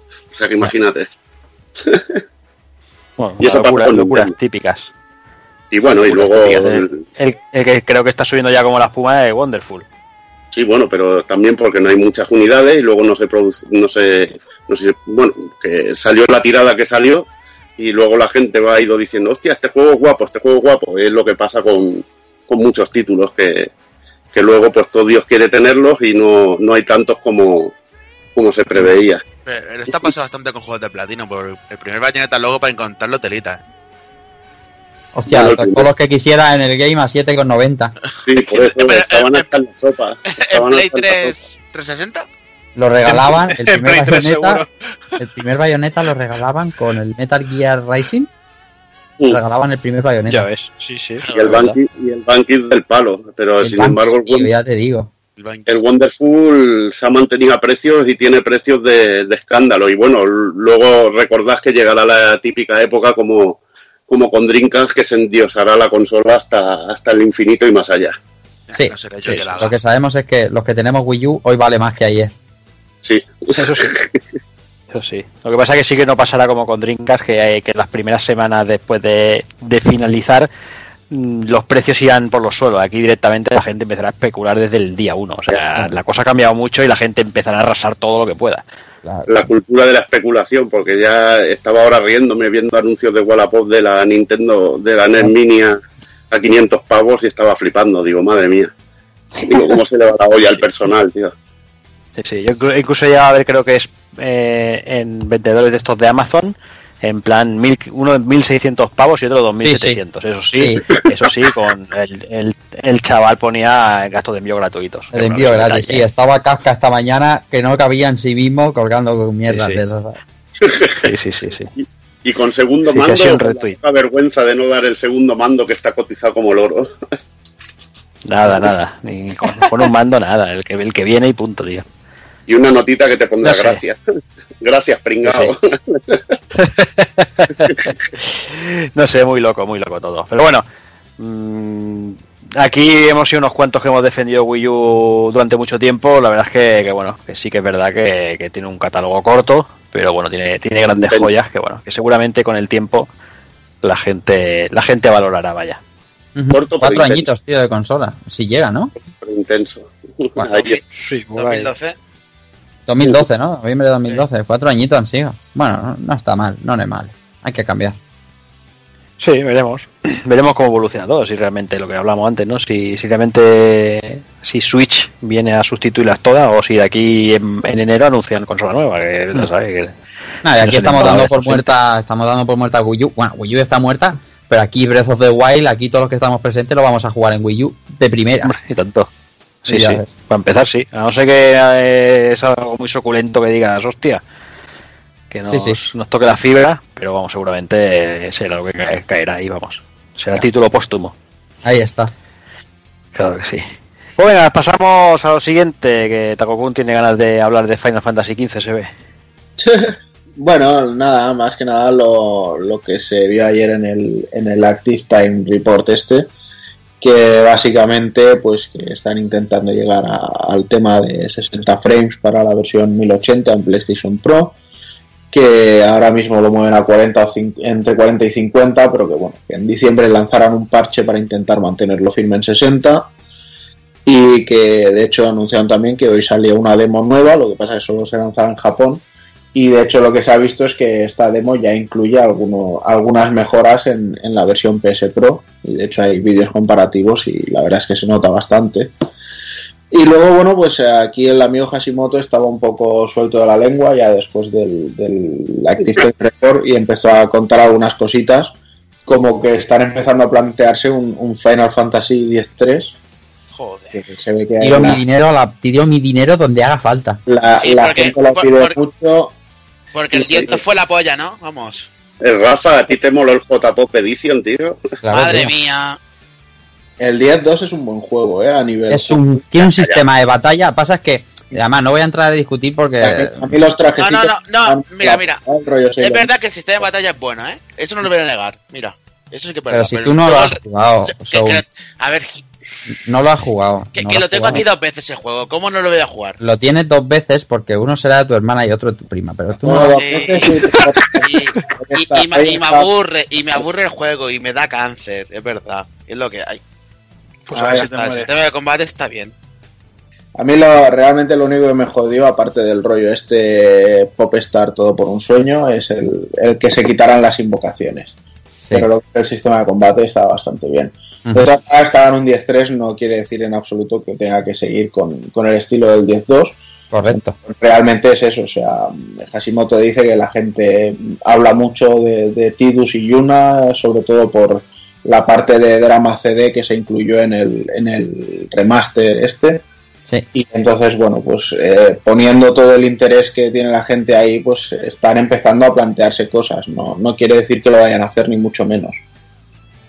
Luego también comenta que, bueno, que Final Fantasy XVI podría ser algo completamente diferente a lo que es el 15. O sea, refiriéndose que, que no necesariamente este estilo de juego, ni siquiera este tipo de, de, de localización temporal, por así llamarlo, ha, ha de, ha de, eh, de significar lo, lo que va a venir en el próximo Final Fantasy. Bueno, Pero eso se De hecho, habla- sin habla- novedad en el frente, toda la vida ha sido así. exacto, es que es eso, o sea, siempre ha sido así, y, Claro. pero el, el hombre quería matizarlo. Sí, sí. Igual que también ha matizado que, que él nunca ha dado una fecha de lanzamiento para el Final Fantasy VII Remake. Así que bueno, están mirando el tema del año que viene, pero que ellos no han prometido nada y tampoco se pillan los dedos. Aquí, Takokun, te pregunto yo, y hacemos apuestas personales.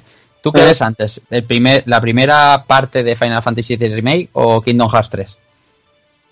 Depende de lo que, de, de cómo de ambicioso vaya a ser la primera parte del, del Final Fantasy VII Remake. Porque si me dicen va a ser, no sé, algo más breve, un juego de quizá 15-20 horas, pues quizá sí que lo vea antes que Kingdom Hearts 3. ¿Sabes? Rollo a lo mejor pues para octubre y Kingdom Hearts 3 en, en Navidades 2017. Hostia, pero yo, yo Pero- veía Kingdom Hearts bastante más avanzado, ¿no? El 3, que para sacar el 7 antes. O no sé, de- después de todo lo que se ha visto, no me, no me encajaría muy en eso. De que se Pero yo, yo, yo Kingdom Hearts antes de Navidades del año que viene no lo espero. No, no, es Navidades seguro, sí, sí.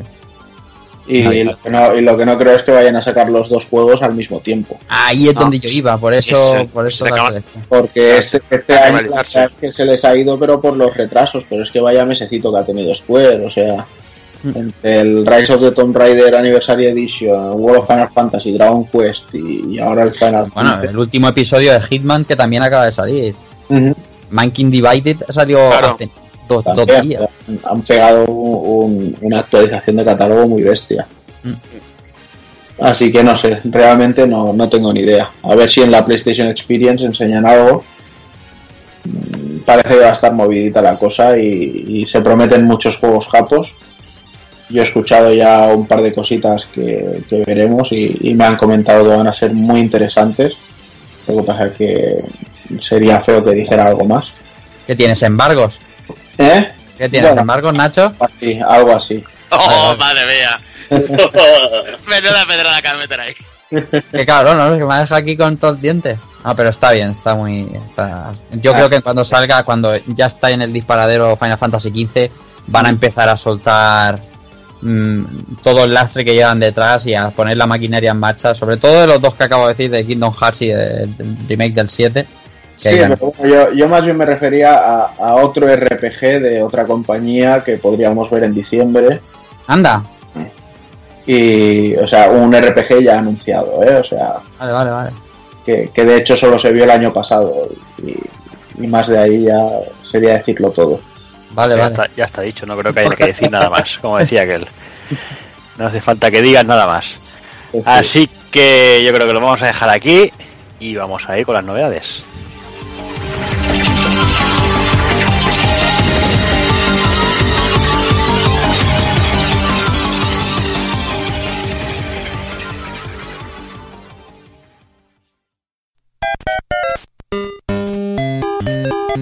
Visítanos en pulpofrito.com. Te esperamos.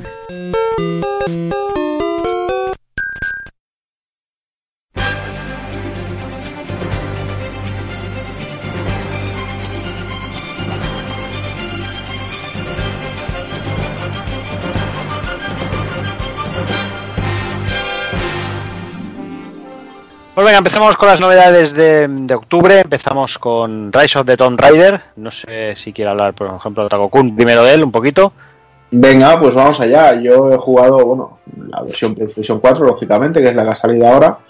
Y la verdad es que me ha gustado mucho el juego, pero mm, ha sido un poco el, el, plot del más de lo mismo, ¿no? O sea, se me ha hecho absurdo en algunos momentos decir, a ver, si en el que jugué hace tres años eh, tenía ya el, piolet este y, y, aprendí a usarlo y, y, aprendí a hacer técnicas con los arcos, ¿por qué otra vez? O sea, tengo que aprender exactamente las mismas cosas con, con Lara otra vez. ¿Qué pasa? ¿Que tiene amnesia? ¿Tiene algo? No sé. Se, se me ha hecho un poco mm, absurdo en, en, ese aspecto, que sabemos que pasa en otros juegos también, o sea, no es algo nuevo, pero mm, aquí me ha, me ha chocado especialmente. Y además sobre todo también porque la intensidad que tenía la historia del primero aquí se ha perdido. El primero yo recuerdo al principio cuando estaba secuestrada en la cueva y que no sabías quién había en la isla y tal y cual. Era, era muy, muy interesante y este pues empieza un poco de aquella manera, ¿no? O sea, queriendo ser más una aventura tipo Uncharted en, en cuanto a historia que, que el Tomb Raider que nos presentaron en el reinicio. Aún así, ya te digo, como juego me, ha gustado mucho, tiene muchas opciones, eh, el mapeado es bastante más grande, tenemos muchas secundarias para hacer, eh, cuevas por explorar con, con, cosas secretas, etcétera, etcétera. Y no sé, un, un, juego muy chulo, muy, muy bien hecho, muy espectacular también. Eh, lo único, bueno, ahora me falta probar en, en la Pro y demás y es pues eso de agradecer que vengan ya todos los DLCs incluidos. Lo que pasa que bueno, eh, todavía no he podido probar mucho los de la mansión, por ejemplo, pero bueno, eso seguro que aquí Hazard, que tiene también las, las VR, quizás lo haya podido. No, pues, a ver, lo, te, eh, lo he jugado, los he, los, bueno, he jugado solo el modo de la mansión, que es un puto coñazo, bueno, no te sale ni enemigo ni nada y tienes que ir investigando la mansión. Uh -huh. He jugado solo el de, me parece, Lazos de Sangre, me parece que se llama. Que, bueno, pues tienes que hacer eso, investigar la mansión en busca de los de, de unos documentos que dejó el padre para que no te quiten la mansión de tu propiedad. Es lo único, lo único que he jugado. En, VR de momento no lo, he, bueno, no lo he probado, ya me lo volveré a comprar porque tengo el juego en 360, lo tengo en la plataforma de Xbox de, PC y lo tengo también en Steam, o sea, por comprarlo en Play 4 tampoco. En cuanto a lo que dices que cambia respecto al primer juego para parecerse más a un Uncharted, pues yo diría que cambia más para parecerse a los primeros Tomb Raider en los que tenías que ir investigando. Eh, bueno, tú tenías una. Eh, eh, busco este artefacto, pues me voy a esta zona, eh, a este sitio, porque hay, hay una localización oculta y, y puedo descubrirlo. Que me sí, parece no, una puta. Ya, ya, no, ya, no, digo en eso, sino digo en el, en el rollo de la historia. Hmm. Que en el primero era algo más intenso y aquí es algo más simplemente palomitero. Bueno, es que, a ver, tanto en un Charter 4 como en este me parece una puta gilipollez que haya una, una ciudad perdida ahí y que tengas que ir tú por abajo para buscarla cuando pasando por el helicóptero por encima lo puedes ver. Ya. Sí. Directamente. Y, y acabas el puto juego de, de, de, de, cinco minutos, pero bueno. Y nada, eh, hay cosas que me, a mí sí que me han gustado, como son el, el cambio o el cambio de, de que ahora no te autocures, te curas mm. un poquito, una porción solo, pero luego tienes los botiquines estos que tienes que ir recogiendo objetos para, para poder curarte y tienes un montón de cosas para fabricar armas eh, al instante, armas, eh, flechas venenosas, flechas explosivas, flechas de todo tipo. Eh, hay los piolets, los piolets eh, los lleva desde el principio, lleva dos piolets.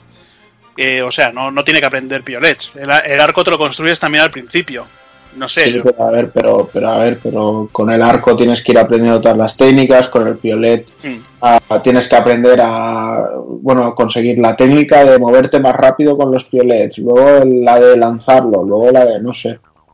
Creo que bueno, al menos, al menos va aprendiendo algo. En un charter que aprendía. Ya, pero bueno, como no se aprende nada, pues no se aprende nada. O sea, Ya, ya. es así de sencillo, pero el, el decir, no sé, o sea, Lar- Lara Alzheimer. A ver, es por, es por poner, es por poner, es por- que de, de exploración en exploración se olvida de cómo hace las cosas. es por poner que han hecho un mundo abierto, más abierto que en Uncharted 4, en el que tienes un modo, un modo de, de subir a algunos sitios, Mm. eh, puedes ascender por diferentes sitios. En Uncharted 4, macho, era todavía más guiado que este. Sí, sí, no, que a ver, que, que por comparativas en sí, o sea, jugablemente, a mí me gusta más este Tomb Raider que también. o sea, el 4, ¿eh? O sea, no nos equivocemos. Lo único- sí, sí, pero comparado, Lo- comparado lo con el primero, lo- pues... Lo que pasa es que, claro, un Charter 4 te pone Madagascar y se saca la chorra y empieza a hacer el helicóptero ahí y, y da igual quién venga. Pero no, a mí me ha gustado, en líneas generales me gusta más este Tom- el Tomb Raider. Y nada, el VR, pues nada, cuando pueda probarlo, pues ya, ya probaré. Ok. Pues muy bien, pues hablando de VR, contentas un poquito del lanzamiento, bueno, que hayas podido probar esas cosillas. Pues nada, lo probé en la Barcelona Games World, vi que la resolución era puta mierda, dije no, las voy a- no me las iba a comprar. Y al día siguiente pues estaba allí, bueno, estaba mirando en todas las tiendas de Tarragona a ver si, a ver dónde estaba y estaba agotada. Al final me la, me la pude pedir por en Extra Life y la verdad que, que hay juegos que la, la inmersión es impresionante, como en, en el, tema en el, en el Kitchen. Eh, falla mucho la resolución. He podido comprobar ahora con la PlayStation 4 Pro. No sé si es porque me he calibrado mejor la distancia de los ojos y estas tonterías, pero por ejemplo las zonas de más lejanas no se ven tan tan borrosas, eh, eh, no sé, como si tuvieras arenillas en los ojos y lo- las partes lejanas la vieras mal, pues algo así. He probado también el Robinson de Journey, ese la verdad para mí es eh, lo mejor que puedes, lo, lo- lo mejor que, que ha salido de momento en las VR. Eh, Sí, vale, gráficamente- 60 pavos, ¿no? Vale, es el Robinson Vale de York. 60 pavos. Sí, tío. Cuando lo he visto, digo, de joder, vale, de puta madre. y, bueno, eh, a ver, gráficamente es una puta maravilla, tío. Estás ahí en el espacio del principio, ves la, la Tierra a lo lejos con un satélite por delante y, madre mía, luego eh, te metes en el juego, vas, a- bueno, vas avanzando, llevas un dinosaurio pequeñito que se llama Laika, como el, el perro ese de la canción de Mecano, que, bueno, era un perro ruso de la época esta de, de la Guerra Fría. Joder, tío. El perro de Mecano. Coño, tío, ya, ya el perro este que Me cago en la puta. Bueno, vamos a explicarle al Soul lo que es Laika. Puta. Es un, per- es un perro de estos soviéticos que utilizaron para experimentos en el Ya, espacio. ya lo sé, no me lo expliques, ya lo sé. Sí, sí, es que hasta, hasta- hasta está explicado en Metal Gear 3, tío. Ya sé lo que Que es. hacía la competición hacía la competición espacial con la con The Boss para que veas un perro y bueno eh, después he probado también he probado probar el Summer Lesson es el juego un juego japonés tío específico para hikikomoris en el que estás sentado y ahí pues mirándole las tetas a una colegiala y cosas así espero que salga que salga la, la versión de Tres Pulverizos que tiene, tiene Pero mejor eso sa- sales a la calle y lo tiene gratis, tío. Sí, tío, pero, pero no le acercas, no le acercas la cara a las tetas, tío. y Tú, Pero tú a la a la calle, tú a la calle, tío, la- le acercas la cara a las tetas a una tía y te pega un Se chinan. Es que se chinan. Y si no me compras, si- no me parece que va a salir uno, uno pornográfico para PC que se llama VR Canojo, Eso está bien. que, que bueno, es lo mismo, pero con Kentai. Tu novia Pero, claro, necesita, pero sí, pero necesitas 1200 euros para la mierda de, la, de las Morpheus. Quita, quita, tío. Ya me he gastado eh, bastante para esta mierda y nada. Luego también, eh, bueno, luego también tenemos el CD. No, pero hoy en Morpheus. Bueno, las VR eran las Morpheus, ¿no? En PC son la. Hostia, ¿cómo se llama? Las de PC. Ya ni. Las Oculus, Oculus Rift, tío. tío. Sí, es verdad, tío. Luego, bueno, tenemos el tenemos el disco que viene con, bueno, el disco de, de demos que te viene, bueno, te vienen las demos del HRV Walls y te viene, pues nada, eh, te viene un juego que me ha, sorpre- se ha- me ha sorprendido es un point and click que es- eh, se llama Whiteware Sky que son con muñequitos así cabezones, pero muy muy al estilo Pixar, un, poquito peor gráficamente, pero la verdad está bastante bien porque tú controlas, bueno, lo controlas ahí mirando hacia una, dirección y dándole clic y bueno, tienes que hacer puzzles. Luego también eh, he, he mirado- he visto algún cortometraje de, de una pequeña cerillera, no sé qué, no sé cuánto, ahí no habían tetas. Se llamaba Alumet. Y la verdad, bastante así sentimental y con paridas, pero bastante bien recreado. Luego también, pues, a ver qué más he probado. Pues El Hatsune Miku, que bueno, te meten ahí en un puto concierto, tienes que mover el mando como si fueran unas castañuelas así. Eh, Oye, y a la hora de ver películas y eso, ¿qué tal? La resolución y demás. a ver, eh, a la hora de ver películas, eh, es como si tú, tú estuvieras eh, sentado en, la, en primera fila de un cine. Lo ves como si fuera una, una tele en grande, a ver, una pantalla plana, pero como si fuera una pantalla grande. Tienen que meter todavía, eh, se ha comentado que meterán eh, compatibilidad con películas 3D, que yo creo que con eso tiene que ser ya una, una maravilla. O sea, estar en el cine viendo 3D con- en tu casa ahí tumbado, tío. Que, Sí, que bueno. te entre- Yo, el otro día- yo el otro día, por ejemplo, fui al cine a ver Doctor Extraño en 3D y pienso en, en cómo se verá esa película una vez la veas en tu casa con, con las VR y, y la, la verdad es que eso puede ser increíble. Y ya- se puede configurar, hay tres distancias para, para, para ver el cine. Sí, hay tres distancias que se bueno, pequeña, mediana y grande, lógico. A ver. Ya si le ponen el- opción para poner que esté el típico gilipollas con el móvil, que esté la señora que lleva al niño al cine y cosas así. Sí, que esté la pues. pareja, la pareja follando detrás y cosas La así. experiencia completa, claro. Y nada, pues a ver, te- técnicamente eh, está muy justito, pero hay que tener en cuenta que te vale, bueno, te vale 400, una PlayStation te vale 400, la cámara te vale 59,60 euros y las castañuelas estas de colores te valen, pues, no, me parece unos 40 o 70 también, me parece que te vale. O sea, Y te probar un poquito con la Pro. La eh, he podido probar, ya, te, ya, bueno, ya he comentado el Robinson, el Robinson mejora gráficamente bastante. El Kitchen eh, también mejora un poco, eh, se, se ve un poco mejor. Lo que pasa es que de momento no he, podido, no he conseguido calibrarlo para que para que tenga los hombros a altura de la, de la cabeza, porque me, me mete me mete la cabeza al cuerpo, miro para los lados, macho, y digo, hostia, parezco Quasimodo aquí, con, con, los, con los brazos aquí, pero a ver, eh, yo espero que, que- que publiquen la, de Becky Knows, la, anterior demo, que la pongan, la pongan con esto para hacer para hacer mejores pruebas y, tener una idea mejor de, lo que va a ser Resident Evil 7, porque ahora mismo con la demo de Kitchen, pues pues directamente no, no saben nada. Y luego más juegos que he podido probar, bueno, el, el Drive Club VR, eh, así juego de coches, de la verdad, la sensación de velocidad y todo esto es, es acojonante. Ahí digamos que nota, notas que el cuerpo te pide te pide que hagas eh, bueno que gires el cuerpo hacia un lado para, para contrarrestar la fuerza de la gravedad. Y acabas pues bueno que se te va la cabeza para un lado porque el cerebro te pide te pide la fuerza de gravedad esa que no tienes.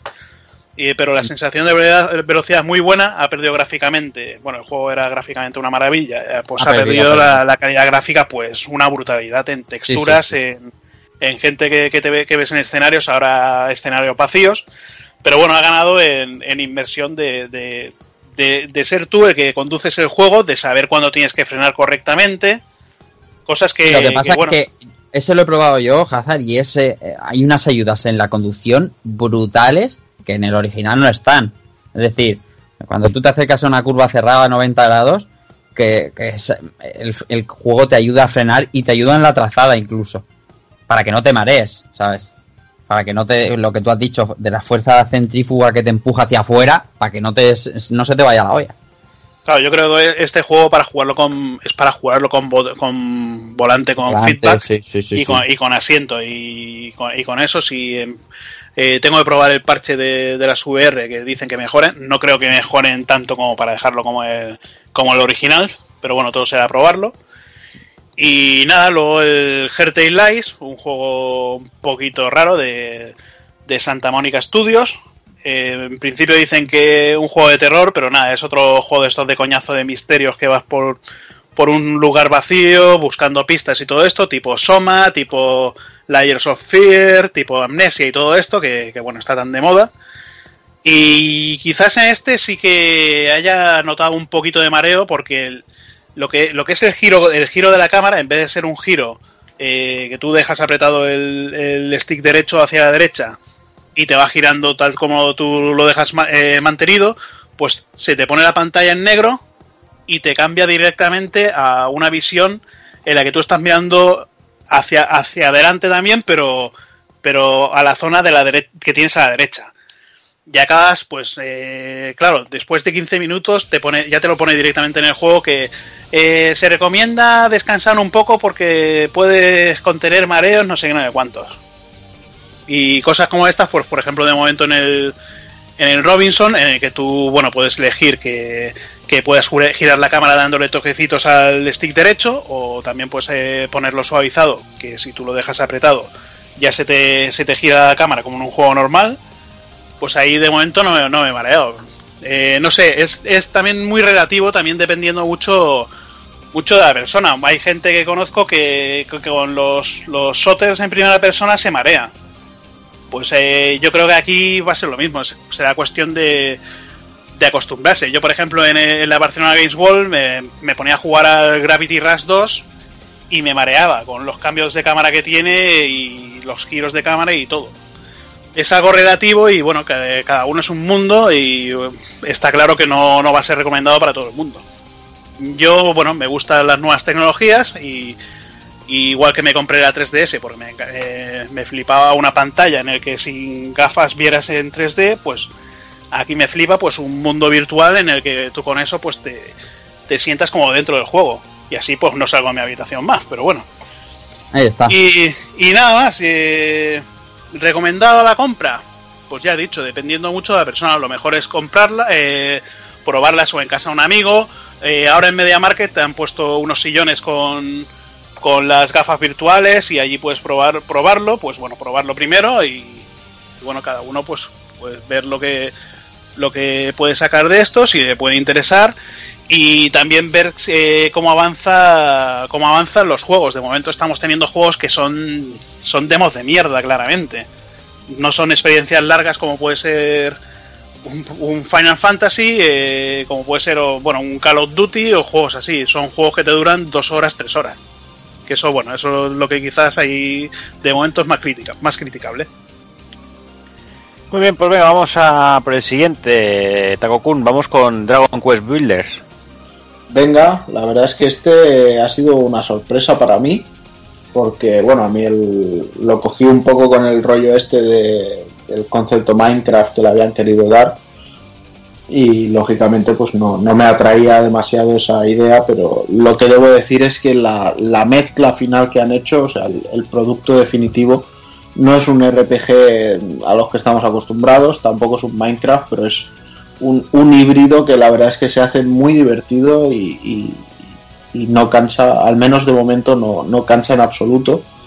Vale, simplemente tenemos un personaje que será el, el héroe, el, el típico elegido, etcétera, etcétera, que se despierta amnésico perdido, el típico guion. Y bueno, eh, rápidamente se nos revela que tenemos los poderes de ser el, el constructor, el único constructor que hay.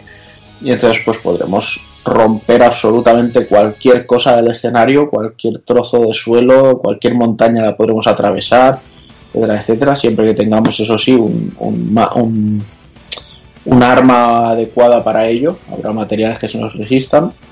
Y luego, pues bueno, nos van pidiendo que vayamos creando un pueblo, una aldea para, para la gente que está allí y contra más subamos el nivel y más vayamos mejorándola, más gente va a venir a, a vi- a vivir allí y a hacernos peticiones. O sea, parecemos, mm, no sé, un tonto que está siempre haciéndole favores a la peña. Y luego, bueno, lo, lo único sí que no me acaba de convencer es que son son varias islas, son cua- cuatro capítulos, entonces cada vez pues partes de cero, digamos, ¿no? Pero bueno, también por otra parte pienso que, que si no quizá el, poblado crecería demasiado y, y se haría muy repetitivo, porque bueno, yo estoy terminando la segunda isla y no puedo hablar por el resto, pero lo que sí es de agradecer es que los tipos de edificios que te piden construir en la primera son muy diferentes a los de la segunda, tanto en, materiales necesarios como en, lo que es al final lo que puedes hacer con, con ellos y que incluso pues se vayan añadiendo cosas como la pesca y, y cositas así. Entonces, bueno, todo está acompañado de las músicas típicas de la saga, de los personajes clásicos de, de- del universo Dragon Quest. Pues al final lo, lo único que nos queda es un- una maravilla que, que hay que jugar, que para mí ha sido un, todo un sorpresón. Yo, yo bajé la demo eh, y la verdad es que fue esa, esa típica demo que te vende el juego directamente. Ya O sea, ves. mm, lo probé y me gustó tanto que, que lo compré. Y la verdad es que es lo que dice Takokun, esa mezcla. Yo la verdad es que, que Minecraft no me llama nada. Y, y bueno, tampoco sé si, si es muy parecido a Minecraft o no, porque la verdad es que no, no, no me he parado a mirarlo.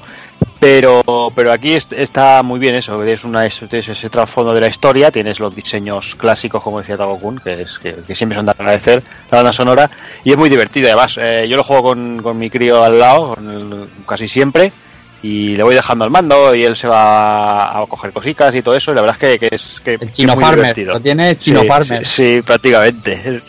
prácticamente. Lo tengo ahí atravesando montaña y esas cosas ahí que se pone a hacer el loco ahí con el martillo. Mm. Y la verdad es que es muy divertido, ¿eh? la verdad es que muy recomendable, la verdad es que es- está, está muy chulo.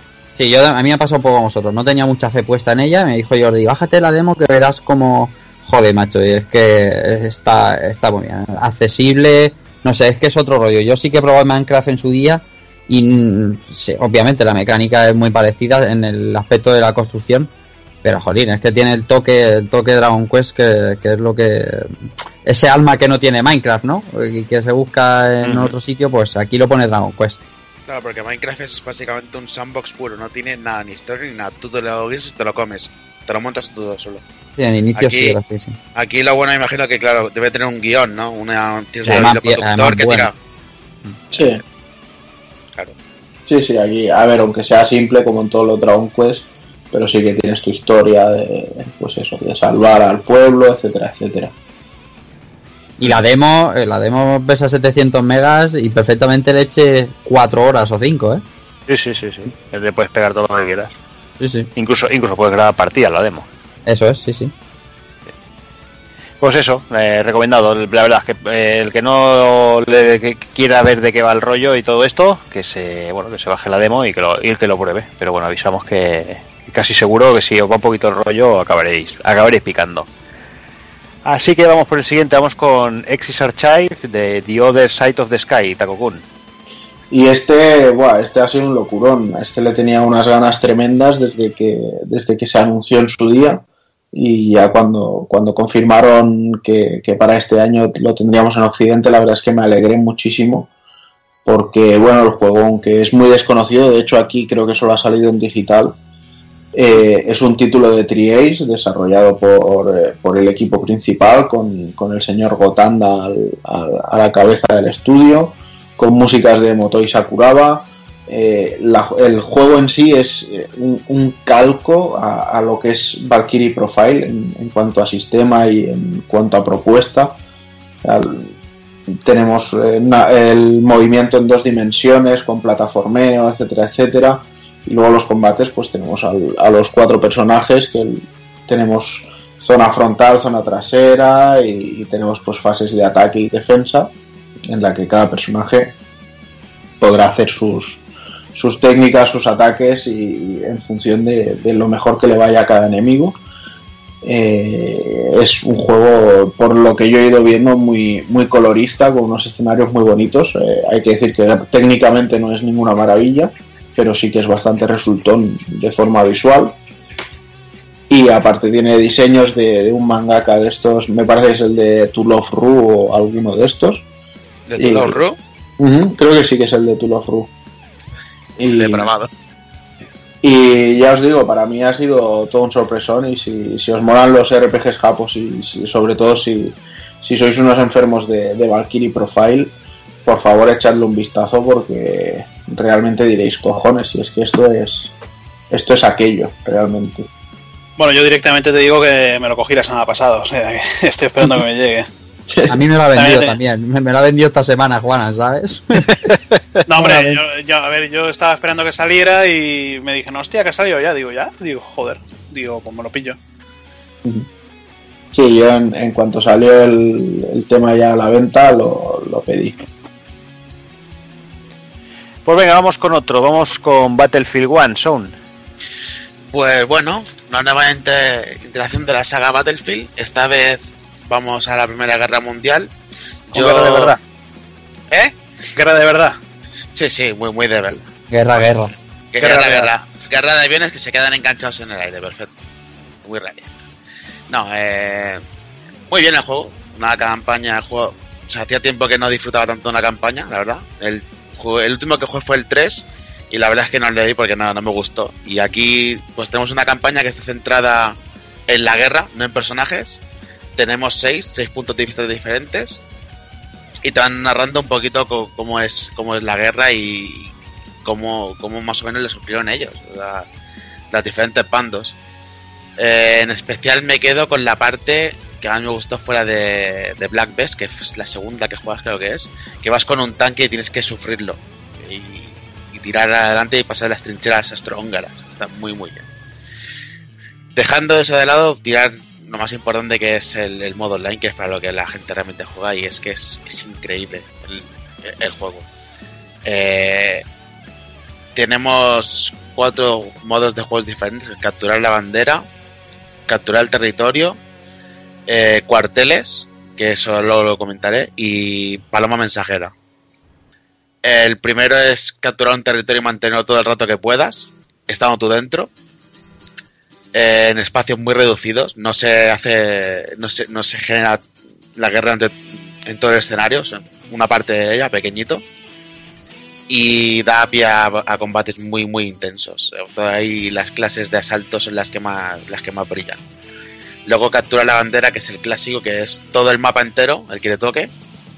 Y el que consiga más, más banderas, pues al final va a ganar la ronda. Y ah, por la mitad si vas perdiendo en este nuevo juego, lo que hacen es que te dan te dan un poco de apoyo, metiéndote super bestias de combate, como los titanes, le llaman, que te meten el, la locomotora blindada, o en según que otros escenarios te meten un, un cepelín, en el que te puedes subir y todo, para, para ir decantar un poco el, el combate a tu bando.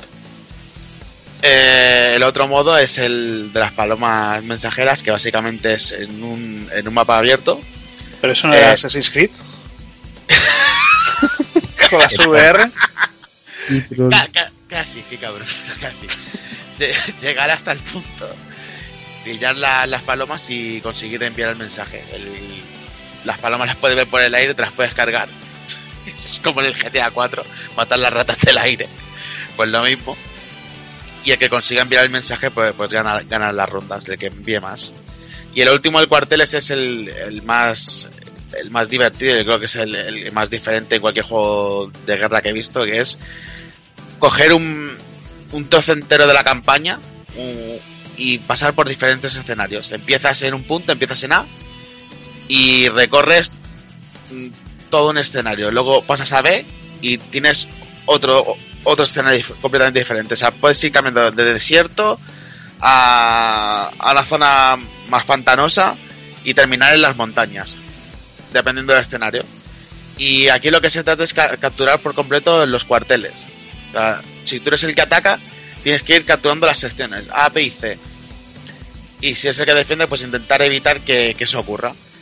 Al final, si consigues capturar todos los cuarteles, ganas, pero aunque no captures uno de ellos, es lo que me parece un poco injusto, pierdes la, la partida. Así que al final es aguantar todo lo que puedas si eres el que defiende. En cuanto a las clases, mm, pues seguimos básicamente como las anteriores. Tenemos explorador, asalto, médico y ingeniero. Hay que decir que en este juego, como estamos en ambiente de la Primera Guerra Mundial, pues se nota mucho el, el- el tema de las armas. Es todo mucho más lento, más impreciso. Y, y bueno, pues igual en comparación con otros que hay ahora, aunque es lo que te venden, pues no tira tanto, no es tan rápido y tan ágil. Tienes que cal- calcular mucho la caída de bala con según qué armas y saber muy bien qué rol juegas en cada momento.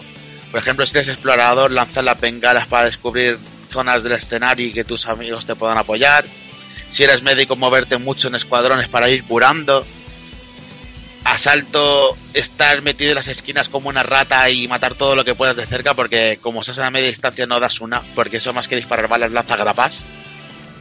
Y si, y si eres ingeniero, pues estar detrás de todo lo que puedas de los carros de combate, que eso luce muchísimo en este juego, por cierto.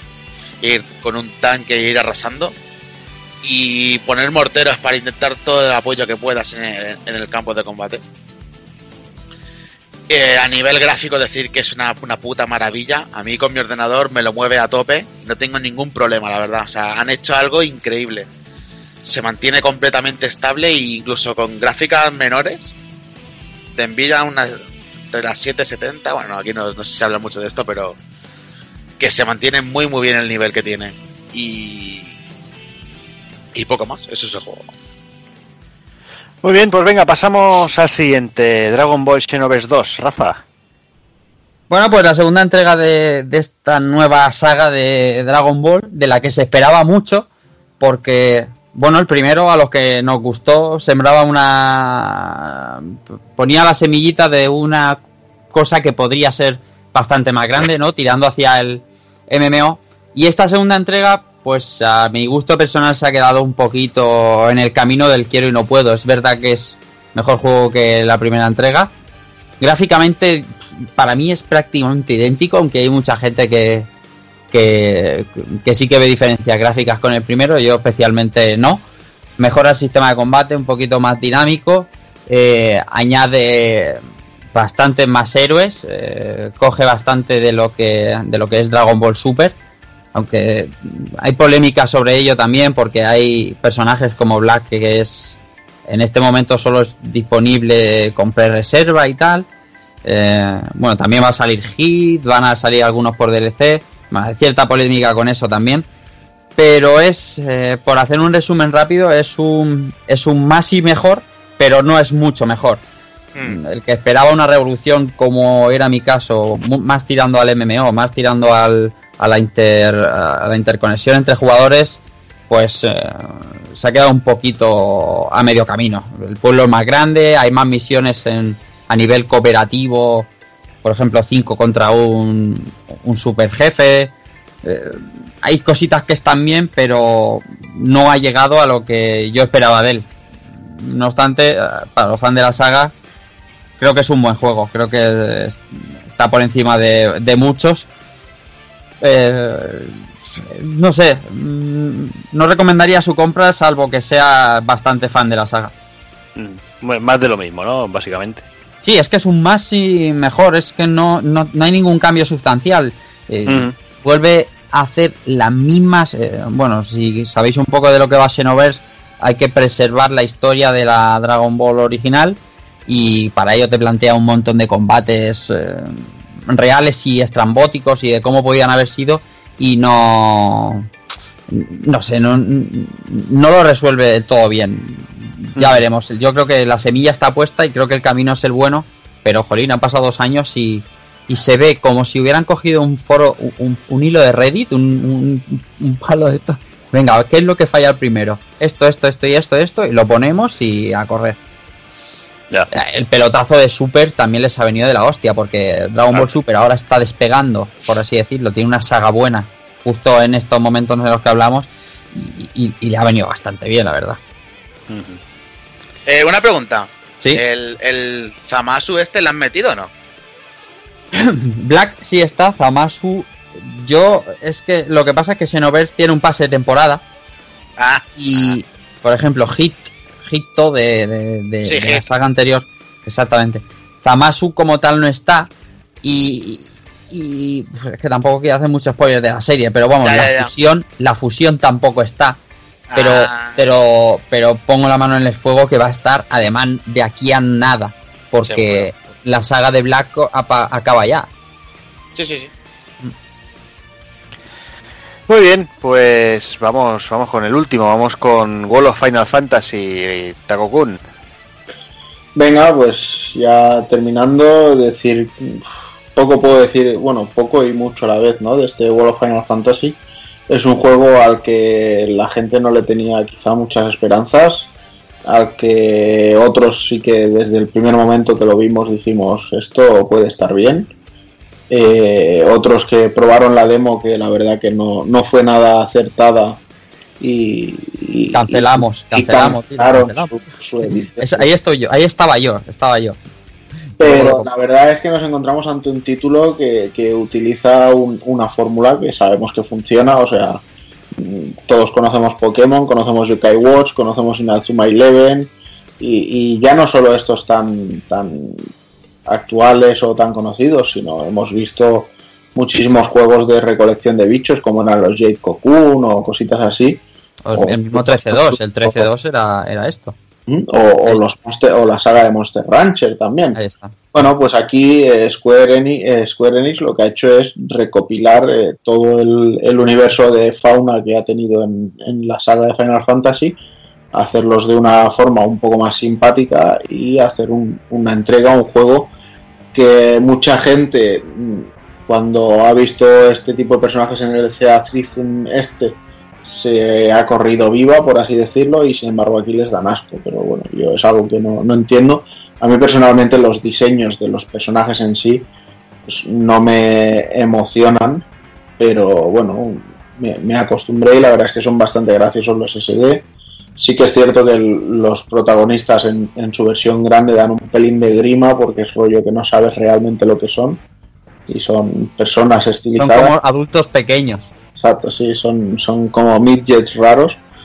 Sí. Pero no sé, fuera de eso, la verdad es que estamos ante un juego facilito, porque no, no es muy complicado, no, no plantea mucho reto, pero que tiene toda la droga de, de la recopilación de, de bichos y de mm, cada uno, bueno, cada uno quizá no, pero mucha, muchos de ellos tienen requisitos especiales para poder atraparlos, por así decirlo. Todo el tema de ir mejorándoles el tablero al subirlos de nivel y luego hacerlos evolucionar a otras formas, etcétera, etcétera.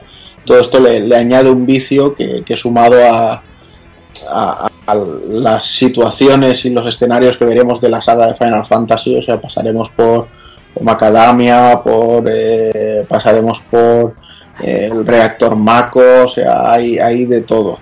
Entonces eh, es un juego que constantemente está haciendo tributos a, a la saga y que, bueno, quizá hay que ser muy fan en algunos casos para, para ver esos, esos tributos. Como por ejemplo cuando llegas a determinada isla y el prota se pone a reír y ríe como reía Tidus. Sí. Pero realmente ya te digo, hay, hay mucho mimo, hay, hay un juego muy sólido y bueno, y, y el uso de los personajes de la saga, ya no solo de los monstruos, sino de los personajes como, como protectores, que vendrían a ser unas invocaciones, eh, está muy bien.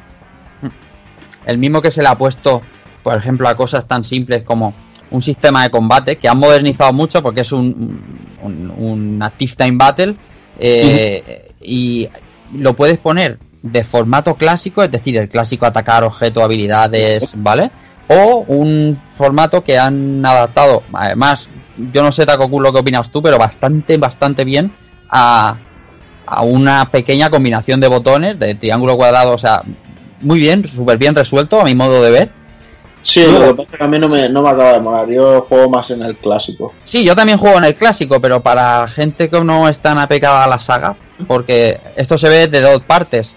La gente que está muy familiarizada con Final Fantasy, como podemos ser tú y yo, y la que no lo está tanto, y al juego también le divierte, porque el juego, a pesar de, de hacer esa, mm, ese mezclijo de todo Final Fantasy, todos los héroes y tal, el juego, aunque no tenga una super historia, tiene una historia, por lo menos hasta, hasta el momento predecible, eh, el, el guion, o sea, la- las interacciones entre personajes y todo eso está de putísima madre. Está muy, muy bien hecho. Y para el que no sea tan fan le puede molar. Y ese sistema de combate a ellos les va de puta madre. Obviamente, los que jugamos a Final Fantasy VI siempre eh, nos gusta el, el menú con los sonidos de menú clásicos y, y- y todo eso. Eh, el tema de, Pokémon, como todo el mundo dice, está bien, pero tampoco, no sé, no es tan Pokémon como, como pueda parecer. Es eh, incluso gracioso. A mí la verdad es que lo que ha dicho Juana en la demo me parece una mala demo y con la cercanía de Final Fantasy XV decidí cancelar el, el, el juego y, y bueno, luego hablando con él y con otras personas, diciéndome Rafa, es, al final sí que es un juegazo de la hostia, la demo no es nada representativa, lo, lo cogí y vamos, ya le he echado cerca de las 15 horas y eso es, es puro vicio. Es que es música, es ese escenario, como ha dicho él, a mí me, me ha encantado. La, la, lástima que le tengo es que sale 20, 20 días antes de, de, Final 15 y no le vamos a poder dar la cera, por lo menos hasta, hasta que no termine Final 15, la, la cera que debería. Pues sí, la verdad es que sí. Y no sé, yo simplemente, pues eso, recomendar que, que quien pueda que le, le, dé un tiento porque no, no es el juego infantil quizá que, que se pueda no. ver a, a, simple vista. No, exactamente, exactamente. Pasa que lo que tú me has dicho a mí esta semana, también es verdad que este juego es carne de, de bajar de precio con relativa velocidad. Esto después de Navidades, ¿no? Febrero, cositas así. Sus 30 euretes. Y... Yo creo que incluso antes, ¿eh? en cuanto el 15 esté en la calle, que esté al menos sus 10 pavos ya los baje. Claro. Pero está bien, es una, es una buena compra. Si, si te gusta el RPG y te gusta el mundo de Final Fantasy, y sobre todo de todos los Final Fantasy, porque te aparece el Guerrero de la Luz, te aparece Refia, te aparece. No sé, es, no es solo centrado como podía sí. esperarse 7, 8, 9 y 10. No, no, no, no. Desde el principio del juego, el juego te da a entender que esto viene de atrás, ¿sabes? Y está guay. Y, y hay una cosa que es me gusta y no me gusta a partes iguales, que es que aunque tengamos a los protectores, eh, sí. para usarlos como invocaciones y los iluminados y demás, los villanos de, de, los juegos de Final Fantasy no salen. No. no entonces, eh, me gusta porque le, le da... ¿No sale, ¿no sale Sephiroth? Bueno, Sephiroth es una invocación que puedes coger tú. Pero ya, sí, no, ya, ya, ya, pero vale. no, están, no están metidos en las tramas. Eso es. Por ejemplo, puede pasar en un Kingdom Hearts, que, que sí que los vas viendo allí a todos. Mm. Eh, y entonces, por una parte no me mola porque me molaría verlos, pero también me gusta porque esto quizá de pie a, a que si hacen una segunda entrega, pues sea con, con todos estos enemigos de, de, los otros Final Fantasy. Y me flipa muchísimo, tío, que este juego lo haya hecho Tose. Tose, sí. la, la, la, la, compañía esta que siempre está a la, a la sombra, a la oscuridad ahí, la de los Butoden y los Dragon Ball de 16 bits, tío, me, me flipa muchísimo que haga un juegarro de estos, ¿sabes? Mm -hmm. Que hacía matamarcianos y de todo, tío. Ya ves, tío, ahí a la sombrita, a la sombrita, y este es un, este es un buen juego, ¿sabes? Bueno, y hacía las conversiones de DS, de Final Fantasy y cosas de sí, estas sí. que estaban muy bien, tío. Bueno, pues dejamos, dejamos por aquí las novedades. Eh, os dejamos ahora con unos minutillos musicales y volvemos con el análisis de, de Gears of War 4.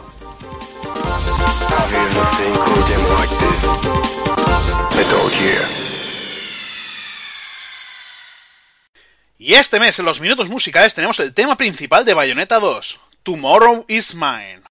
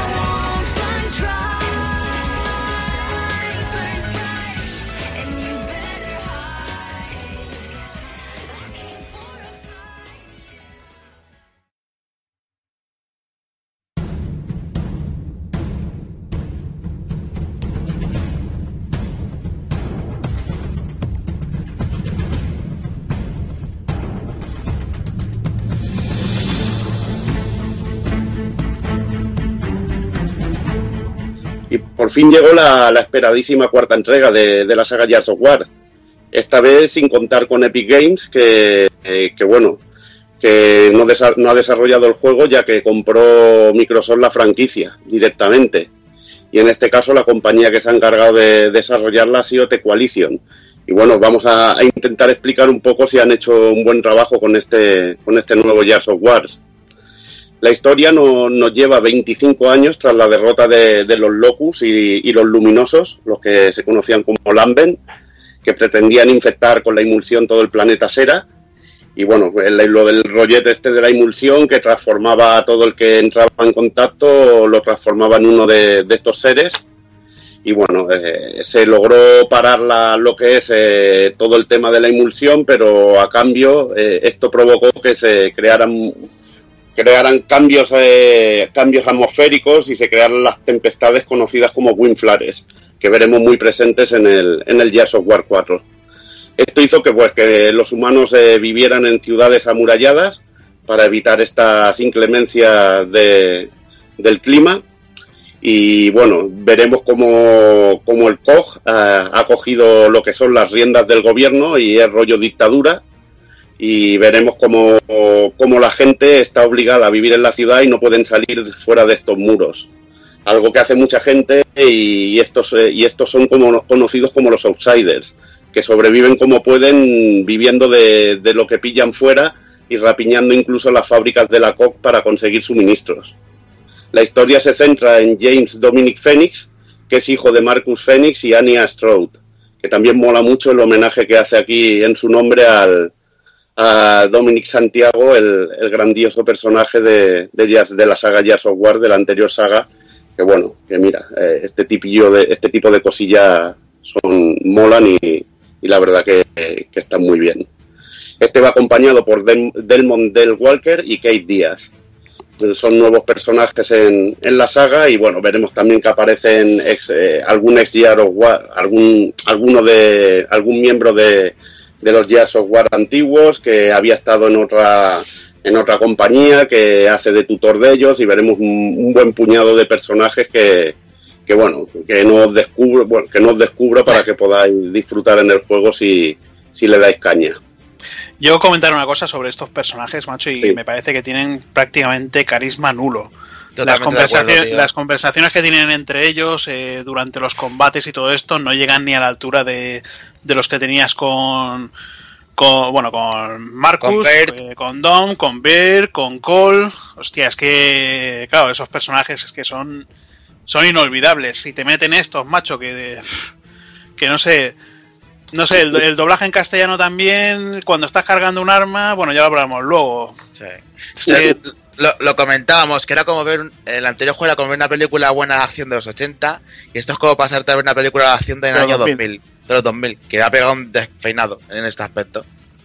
Sí, sí. Hombre, es que bueno, eh, también eh, es el primer juego que protagonizan y sí, sí, sí, verdad, efecto, está claro. Está tenemos claro. el efecto, eh, es lo que digo yo, este juego argumentalmente no va, a, no va a estar a tope como el Gears of War 3, tío.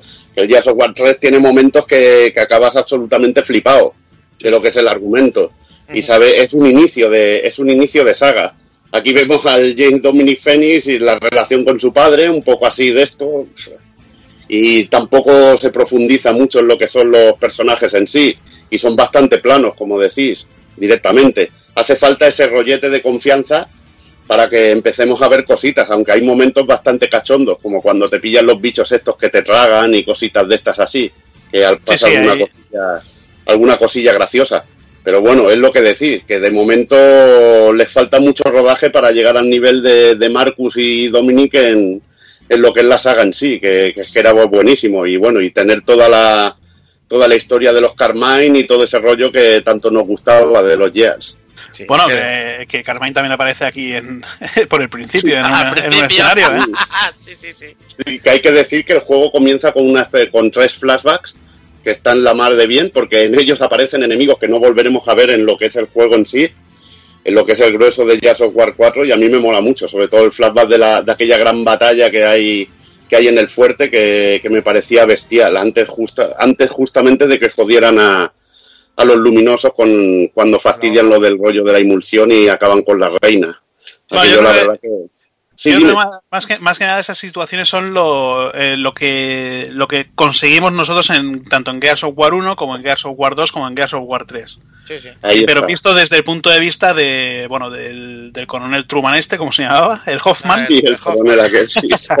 Del Hoffman, Hoffman, visto desde, desde el punto de vista de bueno de, de otros Gears, di- digamos que no son ellos. Sí, sí, lo que pasa es que empieza el juego a tope ahí, cargándote bichos que te costaban los otros días, que te costaban Dios y ayuda, aquí cargándotelas como si fueran agua. Te dan ahí incluso un martillo del alba que, que disfrutas como un cabrón liándola, tío. Ya. Es la la mejor arma del puto juego, tío. El martillo del alba. Madre mía. Ya ves, lo que pasa es que te lo ponen poco. Sí, Pero es un bueno, caramelo ahora- que te ponen al principio. Sí, sí, sí. Y bueno, vamos a pasar un poquito a lo que es la, la jugabilidad del juego, después de hablar un poquito de la historia. Eh, se mantiene el sistema clásico de- del Jazz of War, con la cámara esta que es tipo rodaje en guerra. Y bueno, hay señas de identidad como las coberturas, la recarga dinámica, el- los movimientos de cuerpo a cuerpo con la sierra, el duelo de sierra, que a mí, a mí en, el, en el modo elevada me han ganado más de una vez por estar empanado. Me han, me han troceado y sobre todo, bueno, con las granadas que parecen teledirigidas a veces. Como te estés quieto en un sitio, eres carne de, de explosión. Hostia, sí. Y bueno, Y sobre todo, que- y, y sobre sí, todo sí. cuando los enemigos te vienen con las- una de las armas estas nuevas, lo- bueno, los, los bichos grandotes, que te Sí, sí. disparan como una, una ráfaga que va hacia ti y luego se explota hacia los lados, que con eso ya... esa es una de las nuevas armas que se llama Drop Shot. La que es un arma shot, que tío. puedes controlar. Es un, un haz láser que tira como una carga, como una mina, y la dejas explotar en el momento que sueltas el botón de disparo. Y es bastante cabrona. Sobre todo hay un momento en el juego que te sale un bicho de este en un pasillo y te putea vivo. Tienes que estar esquivando a la vez que salen tres o cuatro soldados normales que te van ametrallando. La Sí. verdad que, que es uno de los momentos que más veces palmas, seguramente. Sí, sí, Sí, es verdad, sí. te digo yo que sí. Luego otra de las armas que, que también está muy cachonda es el bajonazo, llamada así Bajonazo, tío. Sí, bonito nombre. Eso que el nombre es en castellano, que son, bueno, un, un disparador de sierras, un disparador de sierras, se le puede definir así, directamente. Empiezas a tirar sierras que rebotan por todos lados y van tajando todo lo que pilla. Es bastante esta es- cachondete. Es el Sí. arma que llamo yo en el Gears el, el arma Ratchet and Clank porque no te esperas algo así en este juego y de repente lanzando cuchillos de sierra y rajándolos por la mitad. Es cachondísimo, tío. Es como palman de esa forma. Con el, baj- con el bajonazo me cargué yo un jefe de estos que era cabroncete, uno de estos que anda con los puños, que lo llamo yo un Donkey Kong, un Donkey Kong de esos, que es un- uno que anda ahí con los puños ahí en el, en el suelo. Cuando abrió el pecho le empecé a meter con la sierra esta Sí. y, Y toma lo quité. No, le dio el. Le dio el-. Luego, bueno, pues tenemos las armas de los robots que luego explicaremos, que son nuevos tipos de enemigos, que son el Enforcer, una metralleta de estas básicas, el Embar, un fusil así de energía, el Overkill, que no me acuerdo el nombre en castellano, que también era Eh, cachondo, La trituradora. la sí. trituradora, que es el arma esta de cerca que funciona como un láser, como una recortada, pero de puta madre. Qué bestia De cerca. Me encanta. De cerca te hace polvo, te hace polvo este arma. Te hace pero polvísimo. A mí me ha encantado. Lo puedo llamar la grapadora, lo hubiera llamado yo. La grapadora, tío. Sí, Sí, tanto. Y luego tenemos la Lancer customizada, que es más o menos lo mismo de siempre, y el y otra que, por ejemplo, tenemos disparo triple. Creo que hay incluso más armas, pero ya no me Bueno, acuerdo. es- es- bueno, está la, la Nasser, que es la recortada. Sí, la Luego también, luego también está el, el Hammer eh, el Lancer, el Lancer clásico, eh, que es el de la bayoneta. El Lancer retro, que además Sí, es el más potente. retro. Eh, Hammersburgs, eh, tenemos las pistolas, la Voltok, La la. Voltok, tío. Qué, qué maravilla de pistola. Volver a reencontrarme con eso ha sido la, la polla, macho. ¿Cómo pega esa pistola? Bueno, Bueno, más eh, pero- Yo creo que aquí es donde brilla el Gears y donde aquí está guay el juego, porque a mí lo que me gusta de- del Gears es la contundencia que tiene. Claro, Sobre tío. todo Bueno, y que, y que según tu estilo de juego, pues puedes jugar o con armas de, de potencia o, o preferir yo como, como yo, que prefiero el Lancer, que tiene más munición. sí, eh, yo soy de Por Lancer. ejemplo, una Hammersburg que, vale, es más potente, pero joder, se te puede acabar las balas eh, inmediatamente. Sí, Lo sí. que pasa es que las Hammersburgs pega muy duro y Sí, sí, vea duro.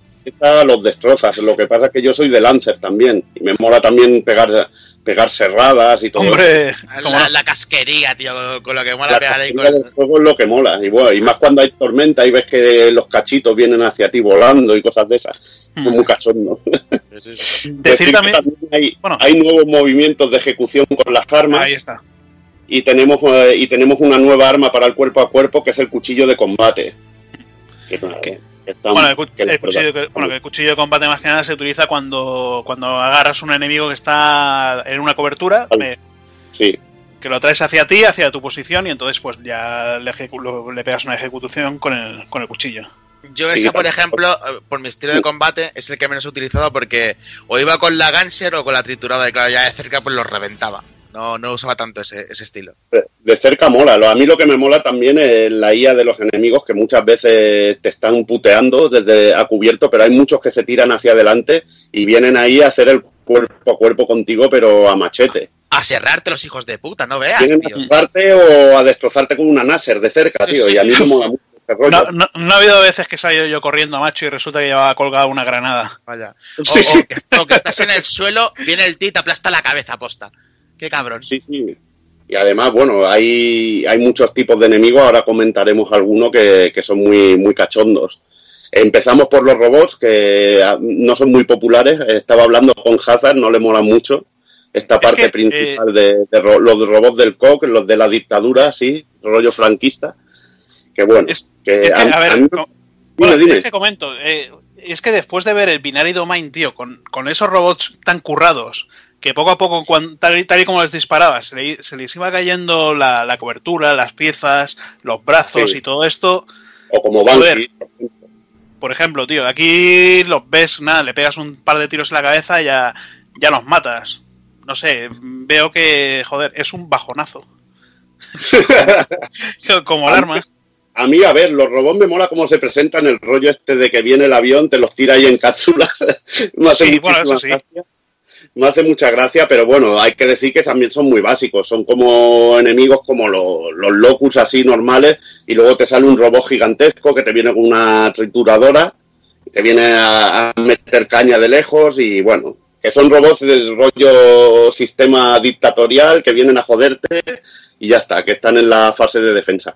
Que a mí la fase me mola mucho y la verdad que, que no, me, no me desagrada y que es algo nuevo dentro de, de la saga en sí. Lo que pasa es que no tienen, no tienen el carisma de los locus, tío, y no hay la casquería que tanto nos gusta, coño. Claro, es lo que mola. Aún así, Decir, aún, aún así decir que la casquería que tiene me ha parecido muy básica, ¿eh?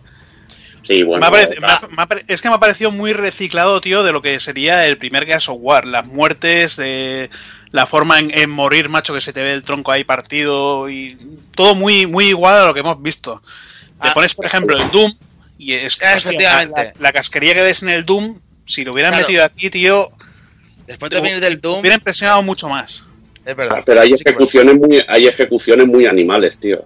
Eso sí que Y es bueno, y siempre, y las, y las cerradas son unas animaladas, tío. Siempre que cierras, tío, es muy animal. Pero bueno, eh, ya está visto. El problema es que ya está visto. Y en el día no, ya es problema es, el problema es eso, que está, está visto y parece que no se hayan, no hayan intentado hacer algo, algo nuevo y hacerlo todo, todo desde cero. Parece que han cogido de, de lo- de las primeras entregas, lo han metido aquí reciclado. Y es lo que Lo no, que me, no me acaba de, que- de- de convencer. A mí me ha molado porque han metido cositas nuevas y se ha aprovechado la potencia quizá en otras cosas. Una de las, de las novedades que hablaba, que la hablaba en, en lo que es la historia eh, son los cambios climáticos y sobre todo las tormentas estas de fuego y de, y de truenos que son muy bestias y que hay momentos en que son tan bestias que incluso afecta cuando tiran las granadas que se van a tomar por culo. No saben ni dónde las tiras ni, ni si te van a putear. Eh, En ese La momento la- la- las físicas se tocan, eh, o sea, se, se, se, se vuelven locas. Y por ejemplo, si en una media tormenta usas el bajonazo, eh, el disco de sierra tiene va volando, o sea, pilla una trayectoria completamente efecto, diferente. Sin efecto, Tienen efectivamente. Sí, van sí. con efecto y bueno, y afecta todo, las balas, tu movimiento, Sí, sí, sí. Y luego me gusta que en, este, en esos escenarios sobre todo han añadido mucho, muchos elementos interactivos y podemos romper cosas que, que son arrastradas por el viento y pueden arrasar a los enemigos. Y es realmente divertido. Hay, hay incluso un momento en que tienes que coger una, una ballesta de aquellas de, de otros Gears of War que aparecían La catapulta, Sí. tío. La catapulta, os digo, ballestas, las catapultas, coño. Que hablando de, balle- hablando de ballesta, también está como arma la ballesta explosiva, que también es. La ballesta explosiva que, que, que a veces voy todo feliz ahí y veo que he explotado y digo, me cago en Dios, que hay uno al fondo de aquello que Sí. ves, eh, ves la lucecilla aquella que es como un mechero, dice, no, no está fumando, te, te va a meter un petardo por el culo directamente. Ya te digo, tío. Sí, sí. Y voy ahí yo tan feliciano y tengo una flecha ahí en, en la cabeza y he reventado, tío. Es que vas descuidado y como no te cubras, te, te cuelan una y se te acabó la vida, tío. A mí bueno, esas son las partes que me gusta, porque te los ponen además en sitios muy cabrones, porque están alejados Sí, como sí. los francotiradores y tienes que ir por los laterales, flanquearlos y putearlos a granadas o, o con otras cosas, tío. La verdad que a mí esas cosas me, me molan bastante. Hablando de enemigos nuevos, pues tenemos a, a lo que son, bueno, un nuevo tipo de, de enemigo que aparecerá en el juego, que conoceremos como el enjambre, y que viene a sustituir a los locus y, y a los luminosos. Y en este caso veremos uno muy chungo al principio, que luego nos aparecerá en una batalla a lo bestia, que la verdad que, que vamos a disfrutar viendo, viendo a estos bichillos. Y- También hay otros que se encargan de secuestrarnos. Que transforman a los humanos en este tipo de, en esta nueva especie. Los cosechadores. Raptores. Sí, los, los cosechadores son bastante cachondos, tío. Sí, tío. Y también te salen unos bichos como salamandras que les tienes que disparar en la panza que también te, se te tiran encima y bueno. Creo que eh, les es- da bastante variedad. Sí, dime, dime, eso, hablas. es- eh, eso es con la trituradora, es un gozo, porque te los revientas vivísimos, tío, de cerca.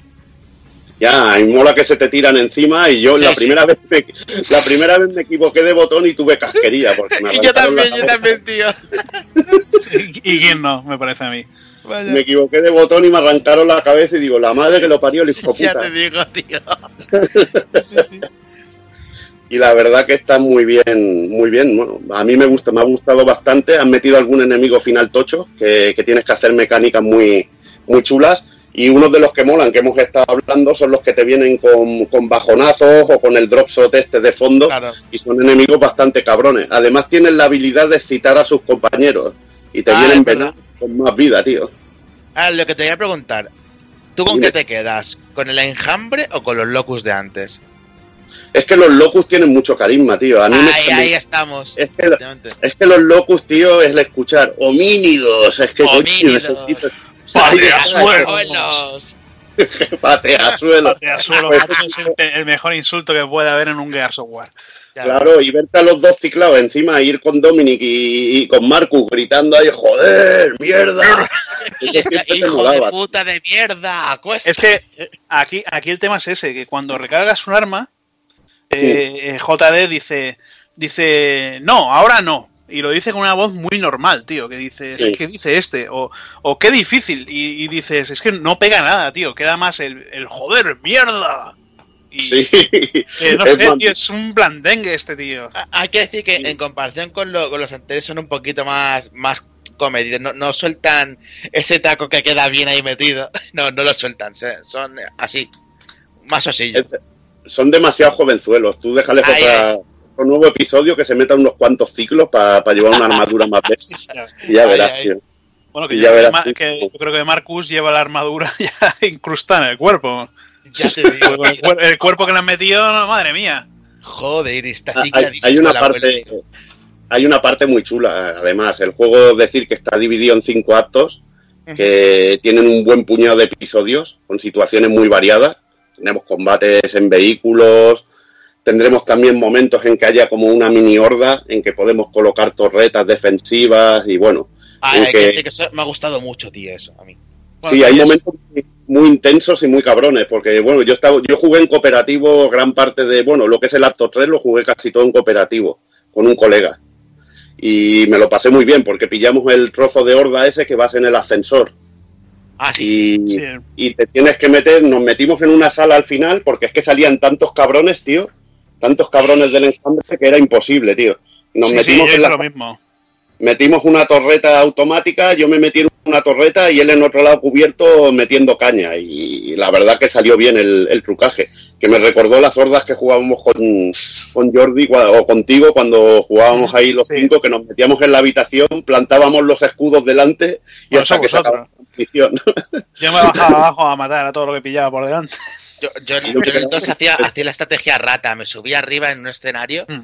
me ponía detrás de, de un puente al final y todo lo que venía a matarlo. la estrategia rata, tío. Mm. Hacía yo. No, y Parrata era yo, que era el- me llamaban Don Torreta, o sea que... Claro. hablando, hablando del modo Eh, online, Tam- También decir una cosa de, la de, de las armas. Está también el lanzagranadas. Que le- eh, eh, no eh, o sea, disparas detrás de una cobertura, tío, y parece que no mata nada. sí, el Falla lanzagranadas mucho, falla mucho, tío. Pero es una, es un arma que siempre a mí no me ha gustado porque tenías que dar muy directamente el hit Sí. para que, que diera bien. Sí, sí. es No es, no es un arma que tenga mucho un alcance bestial. Sin embargo, Pues yo, creo, pues, pues yo creo, yo creo que aquí la- la han- le han bajado más la, la potencia, ¿eh? Al lanzagranadas. yo creo que sí. yo lo- Puede ser porque yo le daba bichos Yo lo eran- cogía bastante, macho, y disparabas cerca del enemigo y lo reventabas. Aquí, joder, si no le das de lleno, a los medianos grandes le, le daba y no, no me los cargaba como antes tan rápido.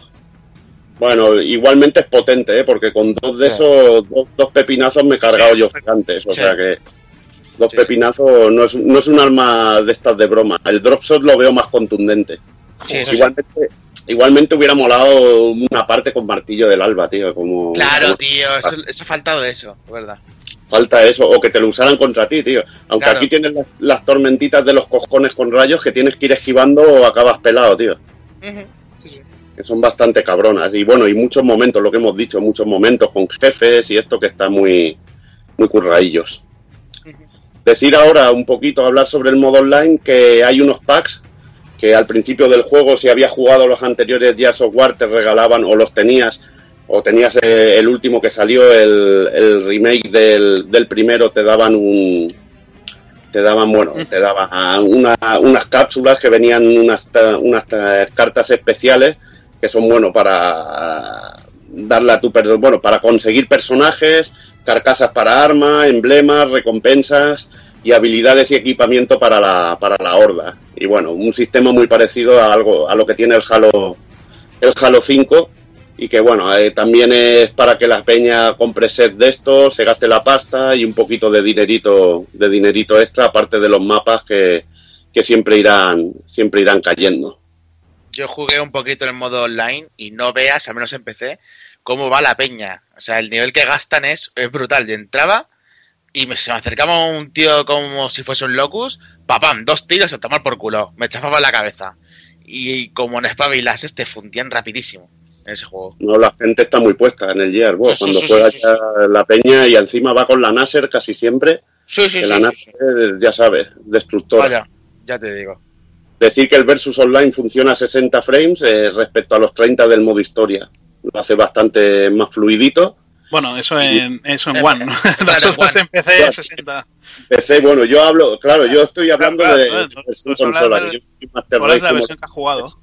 que no soy Master Race como los señoritos. No, pero hay que decir que en One se ve muy bien el juego. Yo que lo he visto y joder, no luce nada mal el juego, tío, en One. No, y Oh. funciona muy bien, es, es muy, muy, muy suave. Luego, luego explicaremos en el apartado técnico que alguna cosilla sobre, sobre esto. Eh, bueno, decir que en el online, además de los clásicos modos duelo por equipo, rey de la colina, zona de guerra, ejecución y guardián, eh, según el, el duelo por equipos cooperativo, en el que nos enfrentaríamos contra robots que, que lleva la máquina, y conseguimos experiencia y cartitas y todo esto, el modo Dodgeball y Escalation. Eh, en, el dodge- en el primero de ellos, el modo Dodgeball, eh, se compite 5 contra 5 y al eliminar un contrario, este, bueno, queda muerto, pero podemos resucitarlo si matamos a otro, a otro rival y aguantamos 5 segundos vivos. Bueno, un juego nuevo que con unas Sí, normas es- nuevas que se han inventado. Sí, la, dime. nor- la norma del dodgeball es básicamente eso, como el juego, el, el ¿cómo se llama en español? El, el balón prisionero. el balón prisionero, es básicamente eso. Sí. Mira, más o menos. Y en escalación, eh, escalada, debemos controlar tres zonas para ganar puntos. Poquito al estilo así Overwatch, el juego así, así normal. Tenemos que Mm. controlar tres zonas, nos dan puntos y si logramos controlar las tres, ganamos al otro equipo. Que bueno, imaginaos, en tres zonas y un equipo de cinco, pues es bastante jodido de controlarlo. Puedes tener un par de tíos en dos zonas, pero una siempre se quedará con uno y estará más, más desprotegida. Decir que luego tenemos, como no iba a faltar, a mí uno de mis modos favoritos, que es la, la Horda. En este caso, la Horda 3.0, con las 50 oleadas clásicas, pero ahora tenemos un sistema de clases en que nuestro personaje se especializa en un determinado tipo de armas y podemos usar trampas e ítems de ayuda por todo el mapa. Como siempre, podíamos poner nuestras típicas trampas e irlas mejorando para, para ser mucho más, más efectivos. Que bueno, lo que a mí siempre me funcionaba era poner los escudos al final, atrincherarme en una atrincherarme en una habitación, intentar sobrevivir como pudiera y coger munición porque la verdad que te quedabas sin ella. Yo creo que, a- no- bueno, ni Hazard ya lo hemos probado, pero es como las anteriores que vas subiendo la, la dificultad escalada- escaladamente hasta llegar a un punto que es agobiante. Claro, hombre, ¿tú qué esperas? Es que si no, Pues- modo horda. La hostia. porque yo, yo tenía que recurrir a, a técnicas de rata porque si no, no salía vivo ahí nunca, tío. Las, horda- las hordas finales era un drama cuando veías tres Joder, tíos de aquellos, tres tíos de aquellos que no tenían munición y tres tíos de aquellos que iban ahí meneando la, la- meneando el pedazo martillo aquel, la bola a la mañana, como digo, en la Morning Star ahí meneándola ahí a lo bestia, decía, estaba, te daban las ganas de llorar, ¿sabes? Tío. Aquí no, aquí no me los puedo imaginar con el drop shot. Si te vienen varios con el drop shot, Joder, Imagínate un mierda. paro, tres, o par- tres tíos de esos viendo los láser con los drops viniendo hacia ti y que sabes que encima tiene bastante alcance el cabrón de no, por la favor. cabroncilla del arma. Y, la putada del arma, que no puedes esquivar. es que Tienes que irte para atrás o te lo comes vivo, vamos. No, yo me echaba para el lado y Ah, fuera de láser. Te tirabas para el lado y, y suerte de que no te explotara. Explotara muy, muy, muy pronto. Es que ese arma es una cabronada, tío. Es una cabronada y además la máquina lo sabes controlar de puta madre. Yo no te, yo la estaba manejando y la verdad que maté de chorra alguno, tío. Yo también, la máquina sabe mejor que yo. Yo no, no, no le pillo todavía el punto del todo. Ya ves. Y bueno, hablando un poquito del apartado técnico, se usa el sistema que usaba el Halo 5 para mantener la fluidez del juego, variando la resolución en momentos en que hay mucha acción en pantalla. Un truquillo que usaba el Halo 5 y Ah, que la siempre resol- es muy fluido el juego. Y el, y el Gears of War también lo utiliza. Trucos así de, hostia, te la varía, no te das cuenta, porque estás Sí, ahí en eh, acción frenética eh. y se mantiene el, fre- el eso frame rate. también. Te lo ponen en, en PC la resolución variable, si lo quieres poner, si tu ordenador no es muy potente. Pero bueno, yo como no tengo problema, lo, lo dejo ahí tirando. Y Ahí, ya, ahí. va bien. Pero sí, Y también tío, está tío. ese modo. Y- y- sí, sí. La verdad que en War luce muy bien. Respecto a otros capítulos de la saga, bueno, claro, lo- los Gears of War en, en lo que era 360 es un juego que es muy espectacular. Sobre todo el primer Gears of War era como un, fue como un cambio. A vosotros no sé qué os, qué os pareció el Gears of War en su Para, momento. para, para mí fue un cambio una, total, borra- tío. una borrada. Una borrada, tío. Igual. Es que fue un juego que marcó y claro, llamarte Gears of War 4, salir en un sistema nuevo, ya esta generación es que no te sorprende, ya después de ver juegos como Uncharted 4 y no tiene ese nivel quizá que, que debiera tener, ¿no? De ser el juego tan, tan bestia, pero claro, lo, lo ves en One y dices, joder, este juego es una puta pasada. Además, hay que, hay que decir que como no, no es la propia Epic, es de Coalition, pues lo Sí. mismo no, no tienen lo mismo, los mismos conocimientos, pero tan, tan, tan hasta arriba Sí. como, como, como era Epic, que lo llevaba a tope de techo de que podía la consola. Pero yo creo que han, tardado demasiado en sacarlo. Para ser un Gears of War, tío, un- o sea, un juego, una saga muy de, de Xbox, muy de Microsoft, han tardado demasiado en, en sacarlo, no sé. Bueno, también han tardado mucho en Uncharted 4 siendo una saga así muy para Blade, pero no sé. Sí. Igualmente, a nivel técnico es sobresaliente. A ver, es Sí. que también a veces hablamos muy fácilmente, pero hacer un juego de esta categoría Está requiere fácil, horas. Claro. Los efectos, los efectos de luces con la linterna, cuando vas alumbrando en los Y las- cuartos exteriores. Las tormentas, tío. Las tormentas son bestiales, que Claro. hay interactividad en pantalla, que no tenías tanta interactividad en los anteriores Gears of War. La contundencia, quizá me ha dado un poco de, de bajonazo, hablando del arma. Me ha dado bajonazo el, el no poder jugar cooperativo en modo historia cuatro players totalmente, como el Gears 3, tío, que era una, una puta pasada eso. Pero realmente a nivel técnico es impecable el juego y hay momentos en que te quedas absolutamente flipado. El momento de la pantalla, de la fase de vehículo es muy espectacular y hay jefes que tienen un nivel de detalle increíble. Pero claro, ¿te acuerdas del primer Gears of War? De, de aquella araña gigante que salía. en la combate. y que te, Mm. que te quedaba flipando. Y del combate ejemplo, final contra el General Ram, que era Sí. increíble también. Claro, eh, es lo que pasa es que quizá fue un cambio de generación de pasar de lo que era la, la resolución SD a la HD, que era muy Claro. impactante. Y ahora no lo, no lo ves tanto. No lo ves tanto. Ya el ojo humano no llega para más. Eh, hay que decirlo, que producciones como ya software a nivel técnico las vas a contar con los dedos de las manos directamente. Vaya, ya te digo, tío. Bueno. Eso, eso, tenerlo más que claro. Musicalmente está muy bien. El compositor es el de la serie de Juego de Tronos, Ramin Djawadi, de estos nombres casi impronunciables. Pero- la verdad que a mí me, no me desentona y bueno, a mí mientras esté el riff de guitarra de cuando he vaciado una pantalla, me suene mi riff de guitarra del Jazz of War, yo ya sé a lo que estoy jugando directamente. Ya. El doblaje en castellano ya está disponible. En un principio salió en inglés con subtítulos. Y bueno, la verdad que no desentona. Escuchamos la voz de Marcus clásica. Pero bueno, a mí me faltan joder y mierda, me faltan palabrotas. Bueno, tienen, las tiras, tiene, ¿eh? Las Sí, tiene, pero no. Es que el otro era muy intenso. Además, los diálogos eran más cabrones entre. Claro, eran... Aquí va con el hijo y no sé, parece que se contenga un poquito más. Sí, pero sobre todo viene, viene- por la parte de Marcus, todo, todo este rollo de, de soltar un taco y demás. Sí. Y bueno, luego están la-. Eh, ¿tú, has, tú has jugado mucho con el, con- eh, al juego en, en castellano? Con, con el doblaje? Juega poco, solo un acto, como aquel que dice. Solo un acto. Que, bueno, algunos de los personajes que anteriores parece que le han cambiado la voz y todo. No, no, parece que no la han cambiado. Le han cambiado la voz. Sí, sí, sí, Bueno, Y, y no mola tanto, tío, no sé. es verdad. Hablando, hablando con Olga me decía que dos de las voces, la de la chica y otro personaje, no sé si era del, la del compañero, eh, del James, que era que eran bueno que eran actores de doblaje de la serie esta de Hawaii 5.0. O Ujú. sea, que eran personajes que salían en esa serie. Digo, Bueno, hostia, pues sí puede ser. Puede ser, pero bueno, no está mal el trabajo. Lo que pasa es que estas cosas deben, en un juego de esta categoría deberían estar de inicio en- por parte de Microsoft España, que está fallando un poco bastante en ese, en ese aspecto. Aunque mira, en mi caso yo soy más partidario de escucharlo en inglés con los subtítulos. Voy más que sobrado. Bueno, yo depende. Si el doblaje es bueno y te mete en la acción y no tienes que estar leyendo mientras disparas, Sí, eh, como es en este caso que, que está Además, curradísimo, pues, en este caso es muy muy correcto, la verdad es que está, está bien, dentro de lo que cabe. Y, pues la verdad que bien, bienvenido sea el doblaje. Pues sí, la verdad que sí, en este caso sí.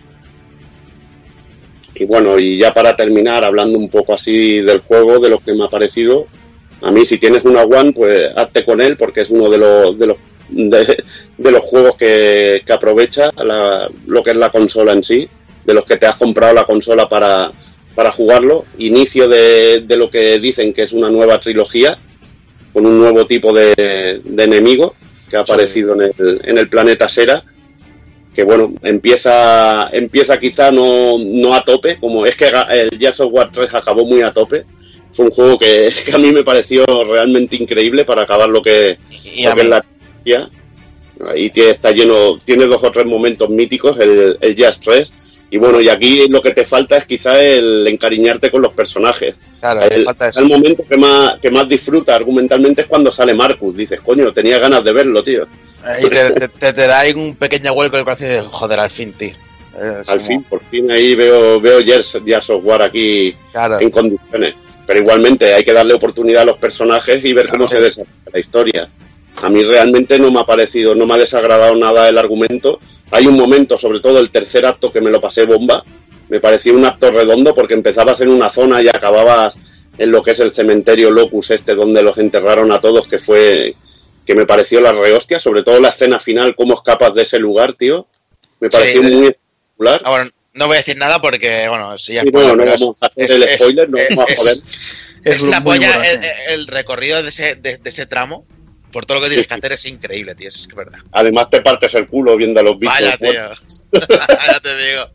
y es muy espectacular y original. Y bueno, dentro de lo que cabe, algo original dentro de Gears of War, que sigue la misma fórmula, pero yo creo que, que la sigue bien. A mí lo que me gusta del Gears of War, siempre lo he dicho, es la contundencia de los tiroteos. Yo me pego un tiroteo en un Uncharted y no lo disfruto como, como un tiroteo del Gears of War.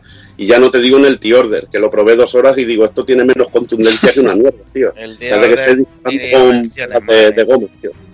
A mí, por ejemplo, ves, eso no me, no me moló de, de T-Order, de lo, de lo poco que jugué. Y a mí el jazz me gusta esa contundencia y de que cada enemigo es una amenaza. Que te encuentras uno y es, es que es un bicho como tú, te puede flanquear, te puede putear cualquier bichillo. Hasta un enano cabrón de esos que te viene que te viene ahí a, a joderte, tío. Que además mola mucho porque hay como unas cápsulas de, de las que nacen los bichos y te sirven como cobertura, pero si las revientan puede que tenga un Kinder sorpresa dentro y te aparezca Sí. un bichito puteándote. Y, y eso es algo que también me gusta porque hay momentos de, de esos de sorpresa que si tú te dedicas a primero a romperlo, luego la máquina no, no te puede putear porque te quiere hacer la trampa con eso. La Sí, picabrona. pero, pero también son coberturas que te sirven para cubrirte y salvarte el Eh. pellejo. Efectivamente. Sí, sí, sí. Hay que tenerlo en cuenta. Y la verdad, bueno, lo que digo yo, mi conclusión es que es un título continuista que tiene novedades en armas, en algunos momentos, que ofrece cosas chulas, pero que a mí me gusta por ser eso, por ser continuista y no traicionar a lo que es la esencia de- del juego en sí. Y me ha gustado muchísimo. Me queda aún un poquito, no lo he completado del todo. Luego podré decir más, más adecuadamente si me parece muchísimo mejor, porque un final, un final bueno te aumenta la, te puede aumentar la nota de un juego. Ya me lo pueden decir en Binary Domain, que creo que tiene una de las partes finales más espectaculares que Ya. en un juego. Un tramo final te puede cambiar lo que- la idea que tengas de un juego, pero de pasar, por ejemplo, de un 7 a un 10 directamente, o incluso pasar de, de un 9 a un 10 a un 8 un 7. Bajártelo si al final es muy. te da mucho. Bueno, Mucho para, para, para que tenga un 7 es muy fácil. Sí. bueno, pero igualmente aquí no, no somos de poner nota tampoco, así que. Bueno, pero bueno, si queréis añadir algo vosotros. Pues bueno, yo sí, bueno, bueno, no, sí. sí, Venga, va. Bueno, creo que coincidi- coincidimos los dos que el final igual no fue porque fuese avanzado, sino que nos dejó un poco como. ya está, ¿dónde? no? Sí, Ya no, está, pero porque. ¿dónde? no hay más, no hay más. Pero, Falta- pero porque, falta porque, algo. porque esa apuesta porque lo dejan muy, muy a huevo para que haya una siguiente parte y luego eso se habrá otra. Pero es que es verdad que nos dejó un poco así. Pero bueno, yo creo que muchos juegos, eh, eh, a ver, Gears of War era una, era una trilogía. Sí, claro. Y, y en cada trilogía te acababa de una manera brutal que decías, hostia, qué puta maravilla, tengo ganas de más. Y aquí, pues, eh, te acaba de una forma que te dices, ya está, esto es todo. Sí. ¿Te voy a tener que esperar tanto tiempo para, para saber qué pasa? No sé, no, no, lo, no, lo veo, no lo veo igual. Te, te, te chafa mucho el, el final que han querido hacer tan, tan abierto, tan... No sé, lo veo, lo veo muy diferente. En cuanto al Pero- juego, eh, vale, a mí el juego me, me ha gustado, pero no sé, el principio de los robots me ha parecido un, aburrido hasta, hasta que no acabas el primer acto que, que ya dices esto es brutal y luego todo se mantiene con la misma acción, lo mismo y por el final pues eh, todo lo que es el, el último capítulo es una genialidad menos, menos eh, Sí. lo que Ah. comentamos al final. Hay que decir que esa parte final es todo muy bueno en todo el camino. Mm. O sea, todo el primer cuarto y hasta el final. Solamente ese, ese pequeño trocito al final. Pero porque, eh, por, el- camino al final es muy bueno. Todo hay que decirlo. Claro, también hay que tener en cuenta que un final también puedes decir que el último capítulo se puede, se puede considerar como el final del juego, no solo los tres últimos minutos del juego. Claro. Todo No, lo que te lleva todo. hasta ahí ya es el final. Todo eso, efectivamente. Y claro, el final tiene una, una carga bastante, bastante buena dentro de lo que cabe también. No vamos a decir nada para joderle a Evil el No, final. no, no. Lo, lo siento si No, todos no, pues no, a jugado. los oyentes, los oyentes también, claro.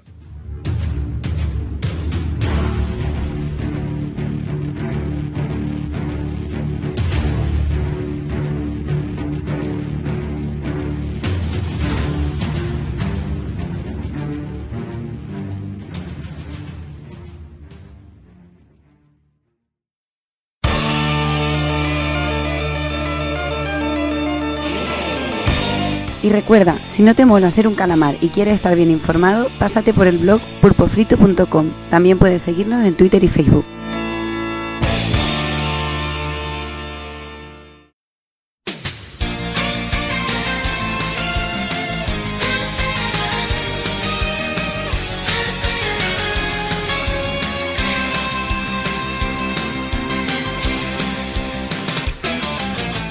Y hasta aquí un programa más. eh, como siempre, solo queda ya despedirme aquí de la gentuza, así que empiezo por el señor Tagokun. Pues nada, chicos, eh, ha sido un placer estar por aquí, como siempre. Nos ha salido un mesecito con novedades bastante roleras ahí, con, Dragon Quest, World of Final Fantasy y Exis Archive. El mes que viene será todavía más rolero con Final Fantasy XV por fin, después de tantos años.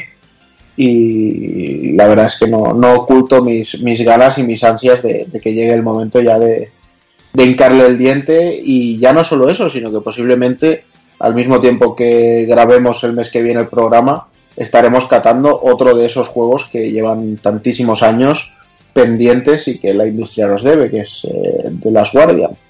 Así que con muchísimas ganas de ver lo que nos espera, tanto jugablemente en los mandos como en cuanto a noticias con el PlayStation Experience. Veremos a ver qué pasa. Pues nada, Takokun, hablamos en un par de semanitas. Venga, un abrazo fuerte a todos. Y venga, me despido también señor Sounchama. Pues bueno, tío, nos vemos en la siguiente. Yo, a ver si para el mes que viene puedo haber viciado un poquito el asesor Harry Andel. Quizá aquí Rafa que impugna el podcast porque no hemos hablado de él. Correctísimo, correctísimo. Pero bueno, No hemos hablado tampoco que no saben ni pronunciarlo aún. Vale, oye. Ay, hoy, hoy- hoy vas a macheteo conmigo, no sé qué Es tema. verdad, tío, es verdad, es verdad. Mil perdones, mi- mis disculpas. Bueno, es que has cometido un pecado. Te has metido fuera micros con el final 8, tío. ¿Tú qué quieres, tío? Es Que verdad. te la Te gracia. ganado a pulso. Da igual. Has sacado, has sacado a colación el Ashes of Ariandel y a mí ya ya tiene mi respeto. Bueno, pues nada, ya el mes que viene hablamos de él, que tengo muchísima ganas de él, la verdad. Y poco más. Overwatch y Overwatch y Overwatch. pues bien, pues venga, a, a darle Venga, billete a, a Blizzard, que le faltan. Ya ves. Que vaya bien. Y venga, te me despido también del señor Haza, que se pueda ir también a jugar a Overwatch. Bien, joder, ya tocaba que se acabara esto. Eh, nada, pues nada, bien, sí. Todo bien, yo esperando, la verdad, eh, que llegue diciembre para Yakuza 6 en su versión japonesa. Eh, me lo voy a pillar, bueno, a playas seguro, eh, envío urgente, aunque tenga que pagar aduanas, pero lo quiero. Joder.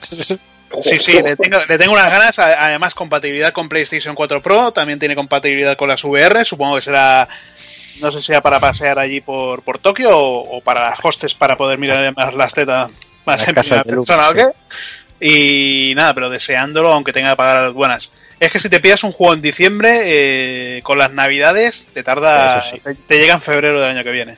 Eso sí que es Prefiero verdad. pagar, prefiero pagar 10 euros más lo que me cuesta las aduanas que. Por, un juego que tiene un bar para gatos, tío. Sí, tío, y haces de niñera. y nada, pues a viciar Overwatch. Porque Claro que sí. Pues nada, Hazard, Muy bien, hablamos en un mesecillo. venga, hasta luego. Y venga, pues me despido también señor Rafa Valencia. Pues nada, eh, yo, como ha dicho Takokun, eh, diciembre se presenta, todo lo que nos queda de noviembre y el principio de diciembre se presenta muy interesante.